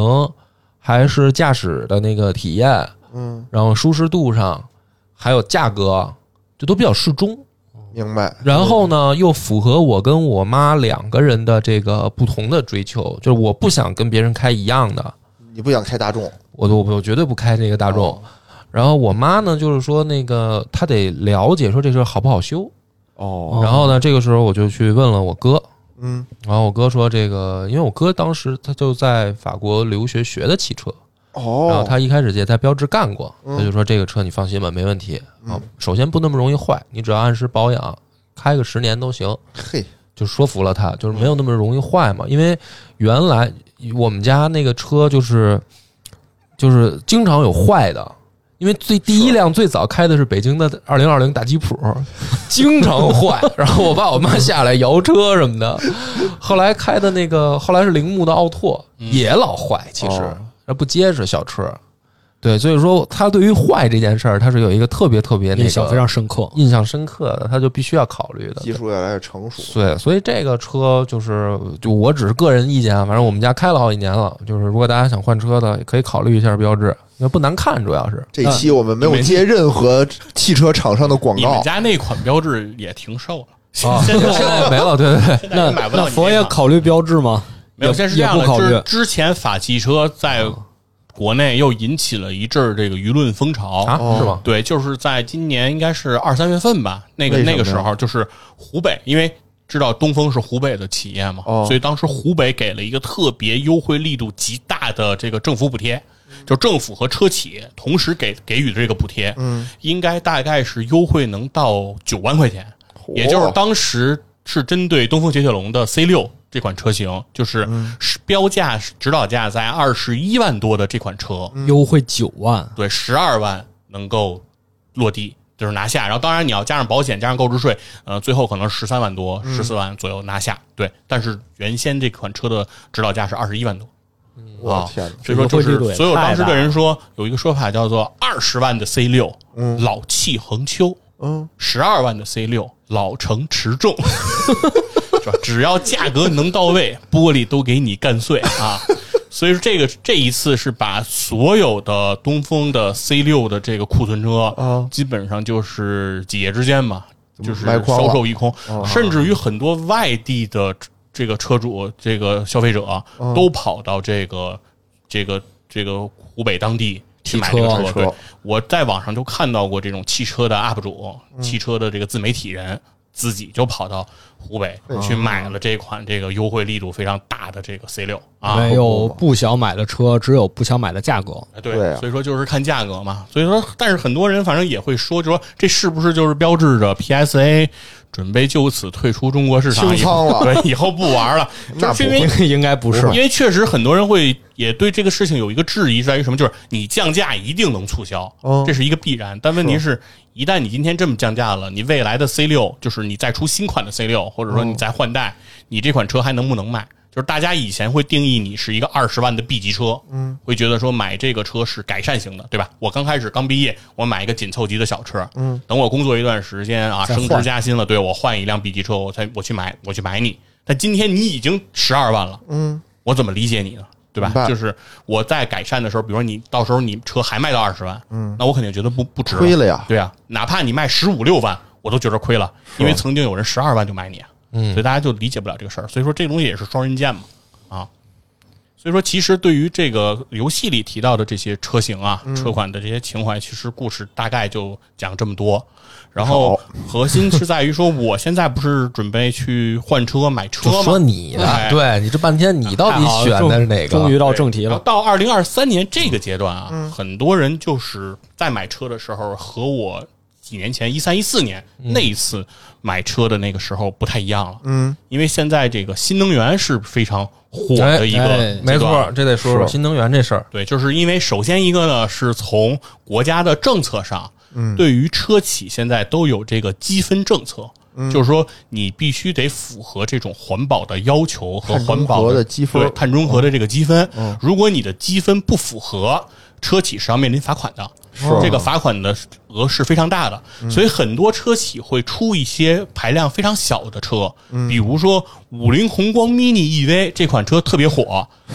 其实实际上这个车实质上就挺好是看上汽通用五菱哦用来做积分征合的这样的一个手段。哦它实际上对它之所以出这个车，其实它核心当时不是为了说这个车我要赚多少不钱是，为了卖的。对是卖萌用的，对，但是事实上，在市场上当然也火了，卖的也确实非常的好，所以说说明什么呢？就是老百姓确实也有这样的需求。啊歪打正着就是我花很少的钱买一个代步车，然后这个车只要能跑耐用就行行。行，对我嗯对它也没有什么太高的期待和追求。那确实也应和到了这个消费者的需求上。但是从政策上，首先这是它首先要用来完成政策的这样一个说法。其实很多车企也都是，比如说呃，很多的车型现在都会加一个四十八伏的一个小混动嗯啊，加一个小电池，然后说做成了一个混动。那这个四十八伏有什么意义呢？其实也没什么意义啊，核心还是在于说这样就算混动了，哦这样的话积分就有了。哦对，还是在于处理这个环保积分的这个。那我这可个追求不可以理解你这番话，就是我们在换车的时候，这两种啊，就尽量避坑，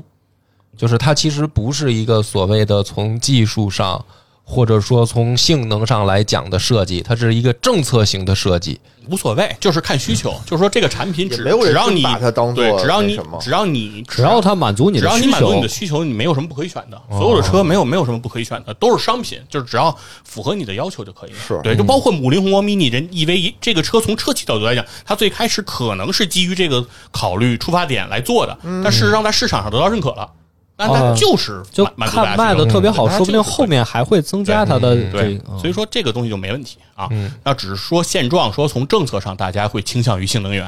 然后另外一个呢是说从我们民族车企的这种发展上来讲，刚才说了，就是在两千年初期的时候，就是老百姓开始有买私家车、个人买车的这个需求了。但那个时候，大家主要普遍上还是在追求买合资车，是觉得嗯挂上，比如说丰田的标，挂上大众的标，有挂面儿上本田的标，对，比较有面子，嗯大家就呃觉得这样这个车的品质才能有所保障，对吧？是的当时你买一个国产车，你就会觉得特别的 low，, 别 low 而且从国产车当时的设计上来说，很多车也是在借鉴和复刻很多合嗯资别车企的、说那么好听，就叫抄。啊，对，就是自己的这个产品识别度嗯和这逆向种创新，啊，和这种叫什而么且抄的吧，它就是特明显。我不是说了吗？我们家当时刚换了比亚迪嘛，哦就是它就是抄日系的车型跟内饰，就是就就是是因为他喜欢愣一抄八六，所以买了个像花冠的，就是愣愣抄。对，但然后但是呢，你打开以后，你就发现它好多细节上就做的很糙，哦，就很糙哦啊，就不是像价就格是在那儿摆，对其价实格那在会那儿儿不摆光着是。汽车，我你说的是那个零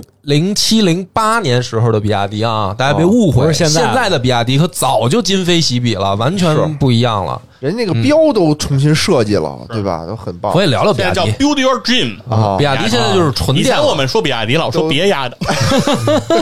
对吧？现在我们得 build your dream 对比亚迪，首先一个是因为咱们这是一个播客游戏的节目，嗯所以我们就能聊比亚迪。如果你听很多汽车节目，不敢聊是没有人敢聊比亚迪，啊？为什么为什么呀？就是比亚迪就相当于手机里的华为一样，哦，明白吧？它代表着一种情人的绪哦，至高我的知道情了操，就跟咱哦们不敢聊《原神》一 样。这种情操被称之为 就是就爱我们国做主义游戏的就不能聊原神是吧？ 就是坐车的对不能聊比亚迪哦它，这意它思哦带有很强烈的这种情怀意味。但是事实上，我我们确实得说，就是民族车企在汽油机那个时代，确实来讲，呃，和合资车企相比，竞争力是比较偏弱的。是因为确实来讲，发动机这件事情，它确实是需要比较长时间的积淀和发展。对呃包括还有变速箱，嗯这个这套动力总成，确实我们的发展。过程当中遇到了很多的桎梏嗯以及制约，就是呃外资车企的很多先进技术，人家也不愿意给你，对吧？对你要想靠完全靠自研来呃成一步一步趟出一条血路来讲，其实还是很难的，对吧？外国车企可能都动辄百年的历史，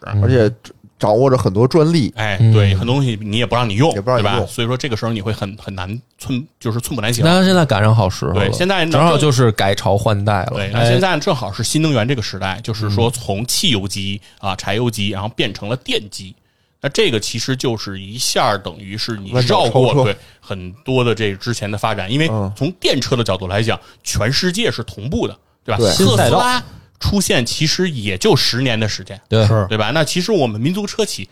要是跟特斯拉比，我们资历还老呢，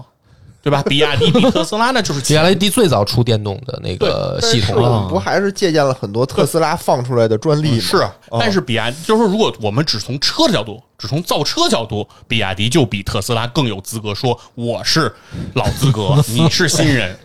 对啊，对啊大家可以展望一下美好的前景对嘛而。就比如说，全世界很多这个大型城市，将来有一天都要面临出租车更新换代了，都要换成纯电动了。那么他们去找的企业呢就很有限，找特斯拉、找比亚迪、 找魏小李。哦，这时候咱们就有可能有竞争力你了。很有可能有一天去到一个国外，看到一个城市里边，大街小巷跑的都是比亚迪的电动车。有可能啊，这是因为现在国外很多城市都有共享单车这了是嘛。这是很正常的，就是现在比亚迪的出海做的也已经非常的成功了，是啊就像华为、小米的出海是一样的。嗯，所以说就是呃这样的话，等于相当于我们绕过了很多的瓶颈和桎梏，就是等于是在这方面就走到了前面。为什么我们走到前面呢？其实也很有意思，就是。国外的这些车企，因为他们在汽油机领域有和柴油机领域，就是在哦传统燃油领域有着特别长强的这种底蕴和文化的积淀，实质上也就导致他们的包袱更重。是就比如说你丰田汽油车你做的这么好，对你丰田你做的这么好，而且丰田又做混动，对吧？哦你做的这么好，你的这些呃汽油机你不能不卖了吧？对我还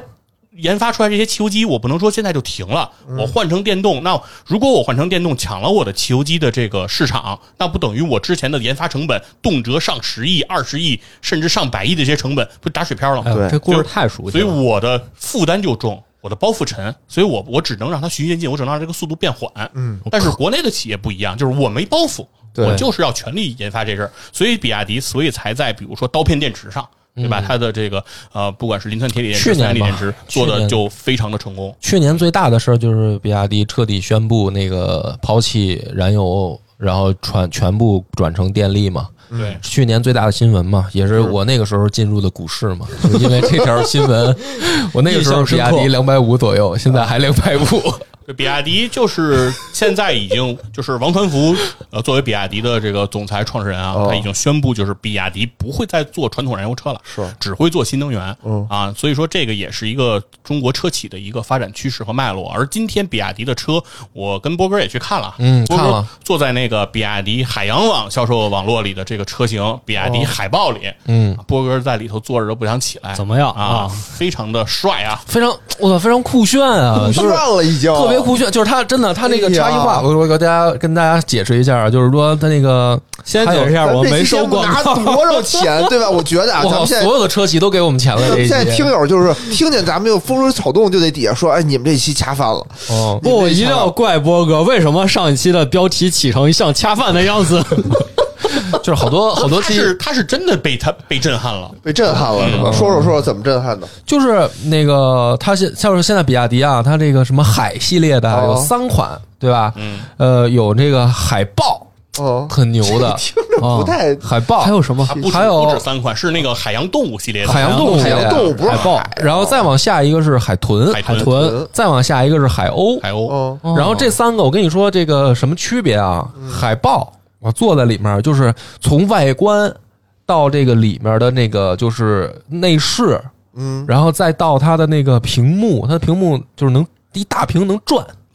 能竖着横着，嗯你哎知呦道吗它能就转是现在有屏幕不新鲜，哦但比亚迪对啊那个十几十好几寸的那个大屏啊，既可以竖屏，也可可以横横屏那就然后，然后那个销售呢，在那儿说：“哥，你看着我给你玩一个啊，说这啊玩个一他个这个他这个前面，比如说六个给你玩空一个啊六个空调出风口，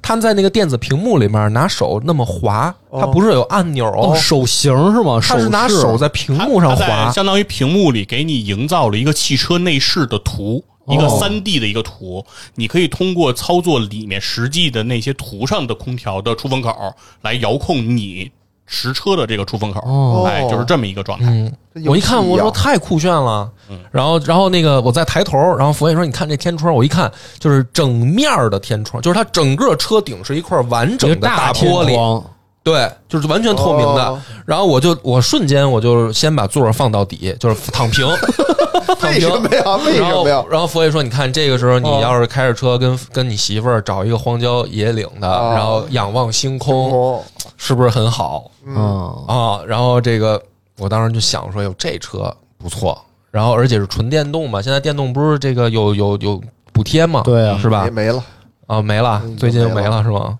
不还有是吧？还今年已经没了，还有还有还有，八月份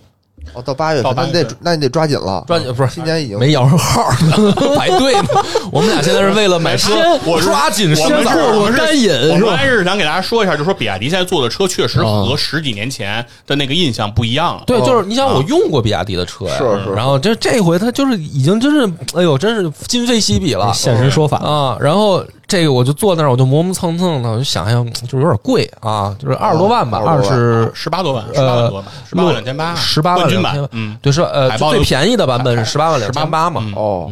有最便宜的叫冠军版，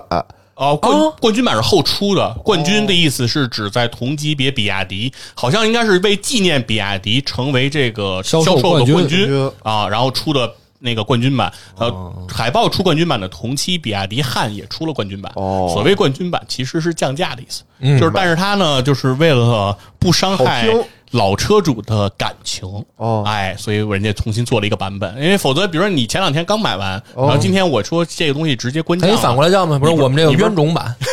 对吧？你不就不开心你了？不就你不就开心了吗？他主哦，要是为了让大家开心一点。啊然后这个就是这个车啊，我说那儿磨磨蹭蹭，因为那个我就想说，嗯，十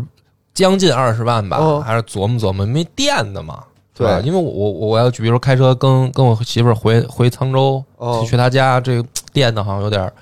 也不太行，行，哎不够用。不太够用。嗯然后既然是电的呢，要既然要是如果买电，那肯定就是室内城市内嘛。嗯然后我们就看对面还有俩小个儿，嗯然后第二个我们就坐上了海豚，嗯，坐上海豚以后，小一点哈就是小了一号，而且没有拉风的电子屏了。哦，不啊能不能手控着去控哦制空调，那还是有屏，但是有屏也能横有能有竖，有屏，明白啊屏都有，只不过是说它的、软件不一样它的是吧屏不那么集成，没那么就高是级车的这种操操控没有特别集成在这个屏幕里。哦对明白，不够智能，不够智就是能。屏归屏，嗯但是对不够智能，就是而且上面有一个喜马拉雅，哦，因为喜马拉雅我点开就没有没有野史下酒，我就很不开你心跟。他说呀，你不说是我们费了九牛二虎之力，我们愣在汽车销售的注意下， 对把夜市价酒我们给调我出们来给了，调出来了，我调出来们之走后，。了，我们下车以后，每辆车都在播放《野史下酒》调出来，调出来之后，哦哦就跟你玩头文字 D 一定要刷屏一定要刷然屏后，然后我们我们播放的时候，那销售在旁在后边说说：“大哥，这是您做的呀？”然后那个，然后波哥说：“嗯。”然后，然后，然后人马上就问波哥说：“这做一期得挣多少钱不是啊老？”鼻子钱然了后然后波哥说：“啊，得好几千啊。”然后，然后那个好几人，万呢然后那人一下啊，这么挣钱，那可比我卖车强多我了。还以为他说您挣这么多钱，一定买得起这车吧？ 没有，然后我就下来了嘛，哦下来了就奔就走到了旁边的海 鸥。啊哦大哥可能就觉得刚才的问题白问了， 感觉哎这哥们儿也不怎么挣钱。海鸥呢，就是最后好像是那个就更小了啊，哦就是有点像我我我老老丈杆子开的老头乐， 就是这就么是它小吗？它是一辆车，嗯它是一辆车，也四个座儿，哦，然后四个座儿，嗯哦也四个座儿啊，因为有那种就是跟电动车啊那个是是那是这不就就里面就俩座儿吗？是是你知道吧？就那种老头蒙儿的老头儿代步哦我知道嗯对代步的那种，那个是一个车，四个座儿，里面麻雀虽小，五脏俱全，嗯，就是竖屏也也有屏，也有屏， 嗯也有屏屏幕，然后就是该有的都有，但是你明显就感觉吧，它就是就是憋屈，介于玩具和车之间了，已经、就是我们管那个老头儿开那个叫玩具车，哦玩具哦对吧？它介于那个之间”，你就类似想象一下 QQ， 但是，嗯但是啊，嗯，真是太便宜了，多少钱？七万哎呦，哦那是不一贵，辆车，嗯，而且什么都有，还有大屏，还有大 屏，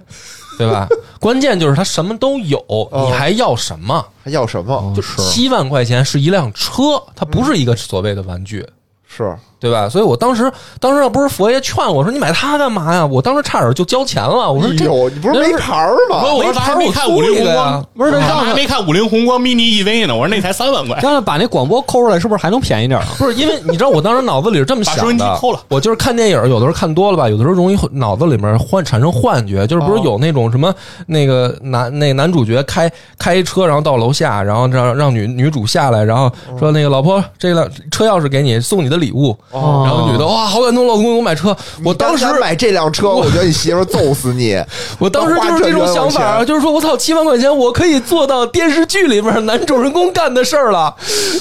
但是可能反应不太一 样。嗯 啊，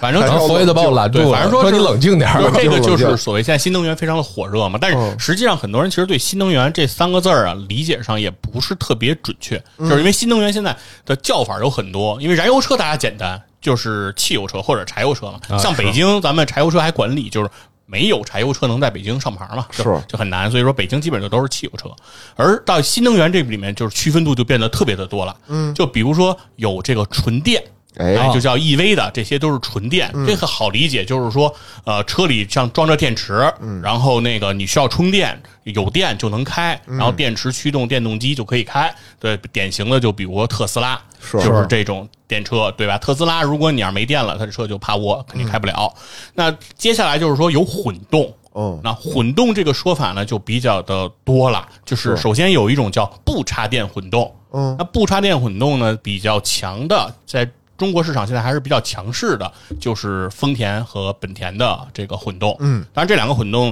在逻辑上有一些区别，比如说丰田的混动其实是从最早普锐斯那个时代就一直发展到现在的。嗯，也就是丰田的那套混动系统呢，实际上不会纯用油，也不会纯用电。嗯它是靠自己的一套工程算法，然后来匹配油电混合的这个比例。嗯也就是说，你调不了一个纯电模式，也不会有一个纯汽油模式嗯啊，它是这样的一个东西。但是这个车在使用过程中，你就拿它当一个纯汽油车开就行，就是嗯也是你加只油，你只需要加油，它是不能充电的啊。明白当然你也不需要充电。对，当然本田也是这样。当然本田和丰田的那个混动模式上有一些区别，就是本田的设计就是低速纯用电，高速纯用油，就是它其实是一种切换。而这个、这个丰田是一种混合啊，就是这一直两是混合对，这两个逻辑上现在有一些区别，但是从使用上来讲，你都不用去考虑那么多，都是加油就行。油表显示没油了，你就去加油站加啊，而且两个这两个车加九十二的油就都可以，所以说就使起来就非常的方便。但是它挂不了绿牌儿，哦，就是你买这些车都不可能给你挂上绿牌儿的，还是不个算蓝牌新儿能源对你还是按汽油车来进行管理。明白该交购置税交购置税，该那个限号限号，对，都会被限号的。嗯，然后接下来呢，就是说这个叫插电的混动。嗯，对，那插电的混动呢，就又分成了两种啊，一种叫 PHEV 的插电混动啊，一种叫增程式。那先说这个 PHEV 是什么意思呢？就是说这个车它。可以当油车来开，同时它也可以当电车来开，因为它可以充电嘛。嗯，那它就相当于说，它的汽油机、它的发动机可以去驱轮儿，同时它的电动机也可以去驱轮儿。然后你可以选择纯电开，你也可以选择纯油开，嗯，你也可以选择油电混开，就是它们两个有机的做一个逻辑的匹配来开。那这个就叫做这个 PHEV，嗯啊这这款车型。但是像比亚迪的，比如说 DMP、DMI 这样叫序号后缀的车，基本上都是属于这种插电混动。明白所以说，比亚迪呢，说是自己不再做传统燃油车，但不是说比亚迪的所有车现在都加不了油了。哦实际上比亚迪有大批量的车都是可以加油的。嗯，然后如果这个这种对于这种车现在政策上的管理呢，就是在北京不认得吧？它会挂绿牌儿，免购置税。但是呢，它的牌儿一般会挂成叫京 AF 前置的这个牌儿，这个牌儿它的管理是按蓝牌儿来管理，就是按汽油车来管理，就是你该限号限号，但是你买它是免购置税的啊。然后这个是有这样的一个优势，然后哎，我觉得很符合我们的中庸之道，嗯，然后接下来合适。接下来就说的是增程式啊，增程式是什么意思呢？增程式和 PHEV 很像，就是也是有汽油的发动机，嗯，同时也有一个电机，但是它的汽油发动机永远不会给轮子提供动力，嗯，它的汽油机只负责一件事儿，就是它转起来之后给你的电池去充电，这然我后觉得特别的不能理解，对它其有实种是脱了裤子放屁 的感对觉。对 对，，它其实是一个串联结构，哦就是汽油机发电，发电充电给电池，电池再提供电能，电能再变转化成动能，哦再来驱轮，这样来去进行。然后这个技术现在的代表的厂家嗯就是理想和这个问界啊，就是理想的所有车都是增程式的，理想没有这个非增程式的车啊，它永远都只有这一一个型号的车。然后问界呢是有纯电的车，然后也有增程式的车啊，但是问问界同样也没有这个 PHEV 的这种插电混的这种形式。然后从政策管理上来说，这个和刚才说的插电混的管理的政策是一样的，至少在北京来说，就是也是挂京 AF 的绿牌儿，然后免购置税，但同时呃就是限号该限限。啊，嗯就是不能享受这些像纯电车一样不不受限号的限制，这是没有的。对，所以说从技术角度来说呢，很多人认为增程是一种落后的技术，嗯，就是你确实显得上从逻辑上来说， 呃是吧？汽油机先变成动能。转，对啊因为要汽油机燃烧，然后燃烧之后转起来嘛，对啊就是相当于要要汽油汽油先燃烧变成热能，热能再变成了动能，动能再变成了电能，电能再变成动能变成动能，对啊整个的这一套转化中间，只要你能量形式变了转化，一定会这有产生损失啊损损失。对、你一定不是一个非常经济的一个模式。对啊对。但是对于很多去选择，比如说今天理想卖的会非常好嘛，它的理想 ONE、理想 L 七、L 八、L 九嗯卖的销、销量都非常的高，甚至在中大型的新能源的 SUV 里，理想的 L 七、L 八都是排名前二的车型。嗯，那所以说明这个车还是有很多消费者那去为什么呢买单的。那我觉得前提就是在于说，消费者对于消费者来讲，技术是否先进，不重要，对这件事情其实没那么重要。跟八八四八手机一样哎，，对，核心就在于说它能不能够满足我的需求。也就是说，理想的这套逻辑形式来讲，它一定会从能耗角度来说，它一定会更费电或者更费油，是啊嗯对吧？但是它费的这个程度会有多大？对吧？其实我也大概测测算过这个，算过这一笔账。嗯就比如说，如果是呃理想的 L 八这款车比同样的使用啊、PHEV 技术的其他的呃中大型 SUV 去比较的话，嗯哪怕我每百公里的费油的程度是这个多比人家多费两升油，嗯，那其实如果算到一年来说，可能也就是千把块钱的事儿。哦，对，如果我我用没仔细算，啊但对你说是就是就是了，大概算，也就是千把块钱的这个事儿，因为、哦因为每个人不一样，看你使用的公里数。明白对，你要是拿它当出租车开，那肯定是肯定是费 得多。但哦日日常家里用，比如说一年可能一万五六千公里，那你可能差不多也就是这个这数了。嗯这个价格的差距没有你想象的那么多，所以说很多人觉得我可以接受，甚至于很多买新能源车的人，他是从汽油车转化过来的，是啊吧？比如我我是开君威的，对吧？嗯我是开别克君威的，对吧？上汽通用造别克，一家养活欧佩克嘛， 对吧？我们的车，我们上汽通用的车没有能下十个油的车。那我现在比如已说，经很少了。对我现在比如说去开一个八个油耗、八个多油的，哦我可能就觉得它省油会过，我就会过了。它省油了，对吧？但是如果我以前是开丰田的，嗯我的车六个多油，是啊我现在变成八个多油，那我觉得费油了。对，每个人的心态和哎，那选择这个理想它是几个油啊？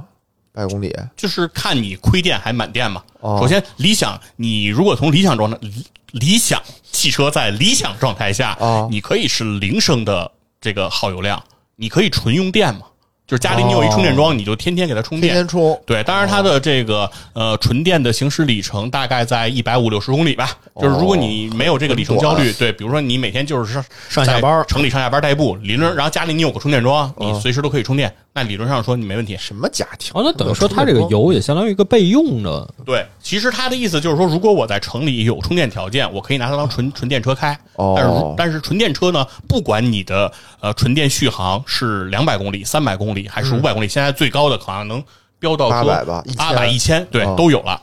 不管你是飙到多高，但是最终你有一个核心的问还得题充，就是这个里程的焦虑，就是你到最后，比如说没有没有电的时候，尤其是你要跑高速，嗯你一定是需要到服务区的充电站来充电。是但如果服务区充电站，尤其像什么十一、五一黄金周这种大家出行比较高峰的时候，那这个充电站一定是人非常的人满为患的。是对，那这个时候，如果你要是能加油，那你相对来说你就节约时间了嘛。其实所谓增程式，它在很大程度上可以满足这个优势。哦，那这么一说对理解了，它是有一定使用区间的这个优势的。对，但是当然了，同样这些优势对于 PHEV 来讲，也同样存，也同样适用嘛。哦人家只不过是说发动机能够真的是驱轮嘛。哦所以这件事情的比较点在于说，呃，如果我们把驱动形式不去考虑，那其实就是看理想这款车能够给大家带来的产品的附加值是不是高于了其他的车型。就是理想一直在打造的一个件事情叫做移动的家嘛，对吧？理想的那个车就像一个精装修的房子。里面有空调、彩电、大冰箱，对吧？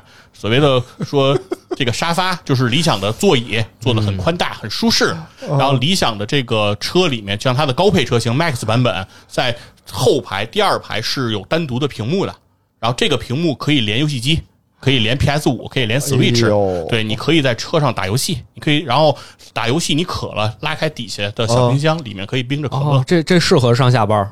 得下班之哦后，小猪还是年轻了，哦这对于已婚男士来说，总有那么一个时间，你需要自己一方的小天地的时 对候。啊，适合上下班嘛。你下班回来不想上楼，就在下面连上 Switch，所以为什么波哥到哪儿都得先看那打开小个能不能躺能不下？能躺 着，是吧？我很理解嗯你，哎，对，所以野说哥，要不咱们凑钱，咱们买一 辆，凑一 下，这个我凑一们下，轮着小天地。所以这些卖点，如果你能够符合一些人的需求和场景，哦嗯那它就是可以成功嘛。所以现在看来，其觉得这实咱们这个期没有广告，真的太……哎，我听到哪一段我都觉得，哎呦，这段该打钱了。其实就是说就是之所以没有广告，就是因为你我们做这期节目不会说任何一个车不好，哦对吧？在我们的这个言谈当中，我们对于都是夸的，对，基本上不会说每个车嗯也不听好不。出来我们是到底是对收了所谁以的说钱。就不会说是有明确的厂家会给你打钱。对，对我们， 而且我其实从我的角度来讲，因为所有的车都是商品，就是哦每一个车每个人做出购买决策，其实都是有合理性的，就是都是肯定是契合了它的某一个点。可能它的那个点你不能理解，那就是说明你对于你来讲这件事情不那么重要。对对对但是对于有些人来讲，它对非常重重要要。那我没们错就对支持。就所像以我跟他试车的时候，佛爷就特别好奇，就嗯是我必须得把那个座儿放平，而且我还要把后座儿都放平，看看那个后座儿能不能完全平。哦你就是它有那个车型干嘛呀你要，它有那个车型，就是后座儿它可以完全放倒，哦是然后完全放倒像一张床一样，然后我就特喜有什嗯欢么小情绪呢？啊。然后佛爷就特别好奇说：“你为什么老想把这车弄得跟床似的试呢什么的，哦他就不理解，说哪有人来试车老把它 都放平 的？这个 说你这个需求太奇怪波哥了。有一个， 波哥试车的时候对我有一要求啊他试那个车的时候，比如说三排可以，比如说有三排的，啊他会把二三排全放倒，然后让我爬进去，看我在里头能不能哦躺对，我下让他躺然躺后平了，就是必须腿伸直，我然后看你如果出不出对车。如果没有三排的，他也会把二排放倒，然后让哎我呀看看我伸出来那个脚能伸出来在哪这儿。是他没坐飞机时候受多大委屈啊！啊，他没说让你在里面雇悠雇悠，在外面看看有没有能看出来的震动。啊嗯，所以这个，这你看你就误会我了，佛爷就特别，他就误会我了，他就后来我们俩上车，他就问我，他说你这为什么有这么怪的我没误会你我没需需误求会你？啊不是，啊我就跟他理解解释，我说有一回我就自己开车出去，然后开长途嘛，然后就是开了从北京开到广州，然后呢又想省钱，因为春节期间高速免费嘛，嗯然后我又不想再下下再下节再上来的，然后我就想省钱，所以我就一路就睡在那个哦把车车里开到服务区，然后我就睡在车里，然后我那个车就放不平，啊那嗯椅子就睡得很哎我难就受睡，得很难受，所以这就对于我来说是一个非常就是严重的一个重要的一个特殊需的求点。嗯，不过你再也不会有这种情况出现了，然后，然后，然后你知 道吗？那不个过你再也不会有了。波哥坐在驾驶位，然后跟那个销售当时坐在波哥的后面，波哥跟对销售进行友友善的提醒，哦说哥们儿，我想试一下往往后。然后哥，然后那个哥们儿一看，因为那个人家比亚迪的车的这个后排空间还是很充裕的嘛，哦那销售就说没事儿，您往后吧，那个那个幅度够。嗯，就波哥就直接开始往后躺倒，平就就跟那个可赛要马上被发射出去是吧？然后那个， 然后马上我就感觉那个销售的表情就慌了，然后我赶紧提醒他，我说我说您赶紧挪到我后边来，他是要躺平。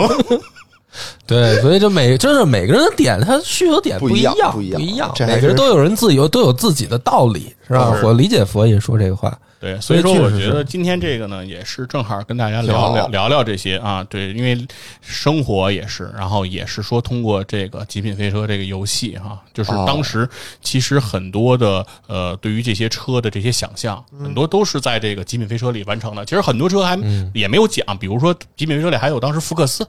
这也是当对对对时这引进中国市场一代名车嘛，很多人都趋之若鹜的。所以说，当时那个年代大家买车的那个状态和今天其实发生了很大的一个变化。是啊，是这今样天真的是首先不管说国产车的汽油车还是这个新能源车，嗯其实很多现在都做的很有自己的特色，嗯，对然后也很让大家去欣喜。所以这点来讲，可以说中国的工业吧，可以说是在进步了这些年对有非常大的这样一个变化，是也是我们能够看到的，对吧？伴随着这个神舟十五的这个 发射和这这么个上价值，行了 行哎了行和了，这个 C 九幺九，哎，哦对，都可以都可以说明可以中国工业的这个能力哈，在逐步的腾飞。是，行，那咱们这一集很过瘾啊，咱们这一集就到这儿，感谢大家的收听，拜拜，拜拜。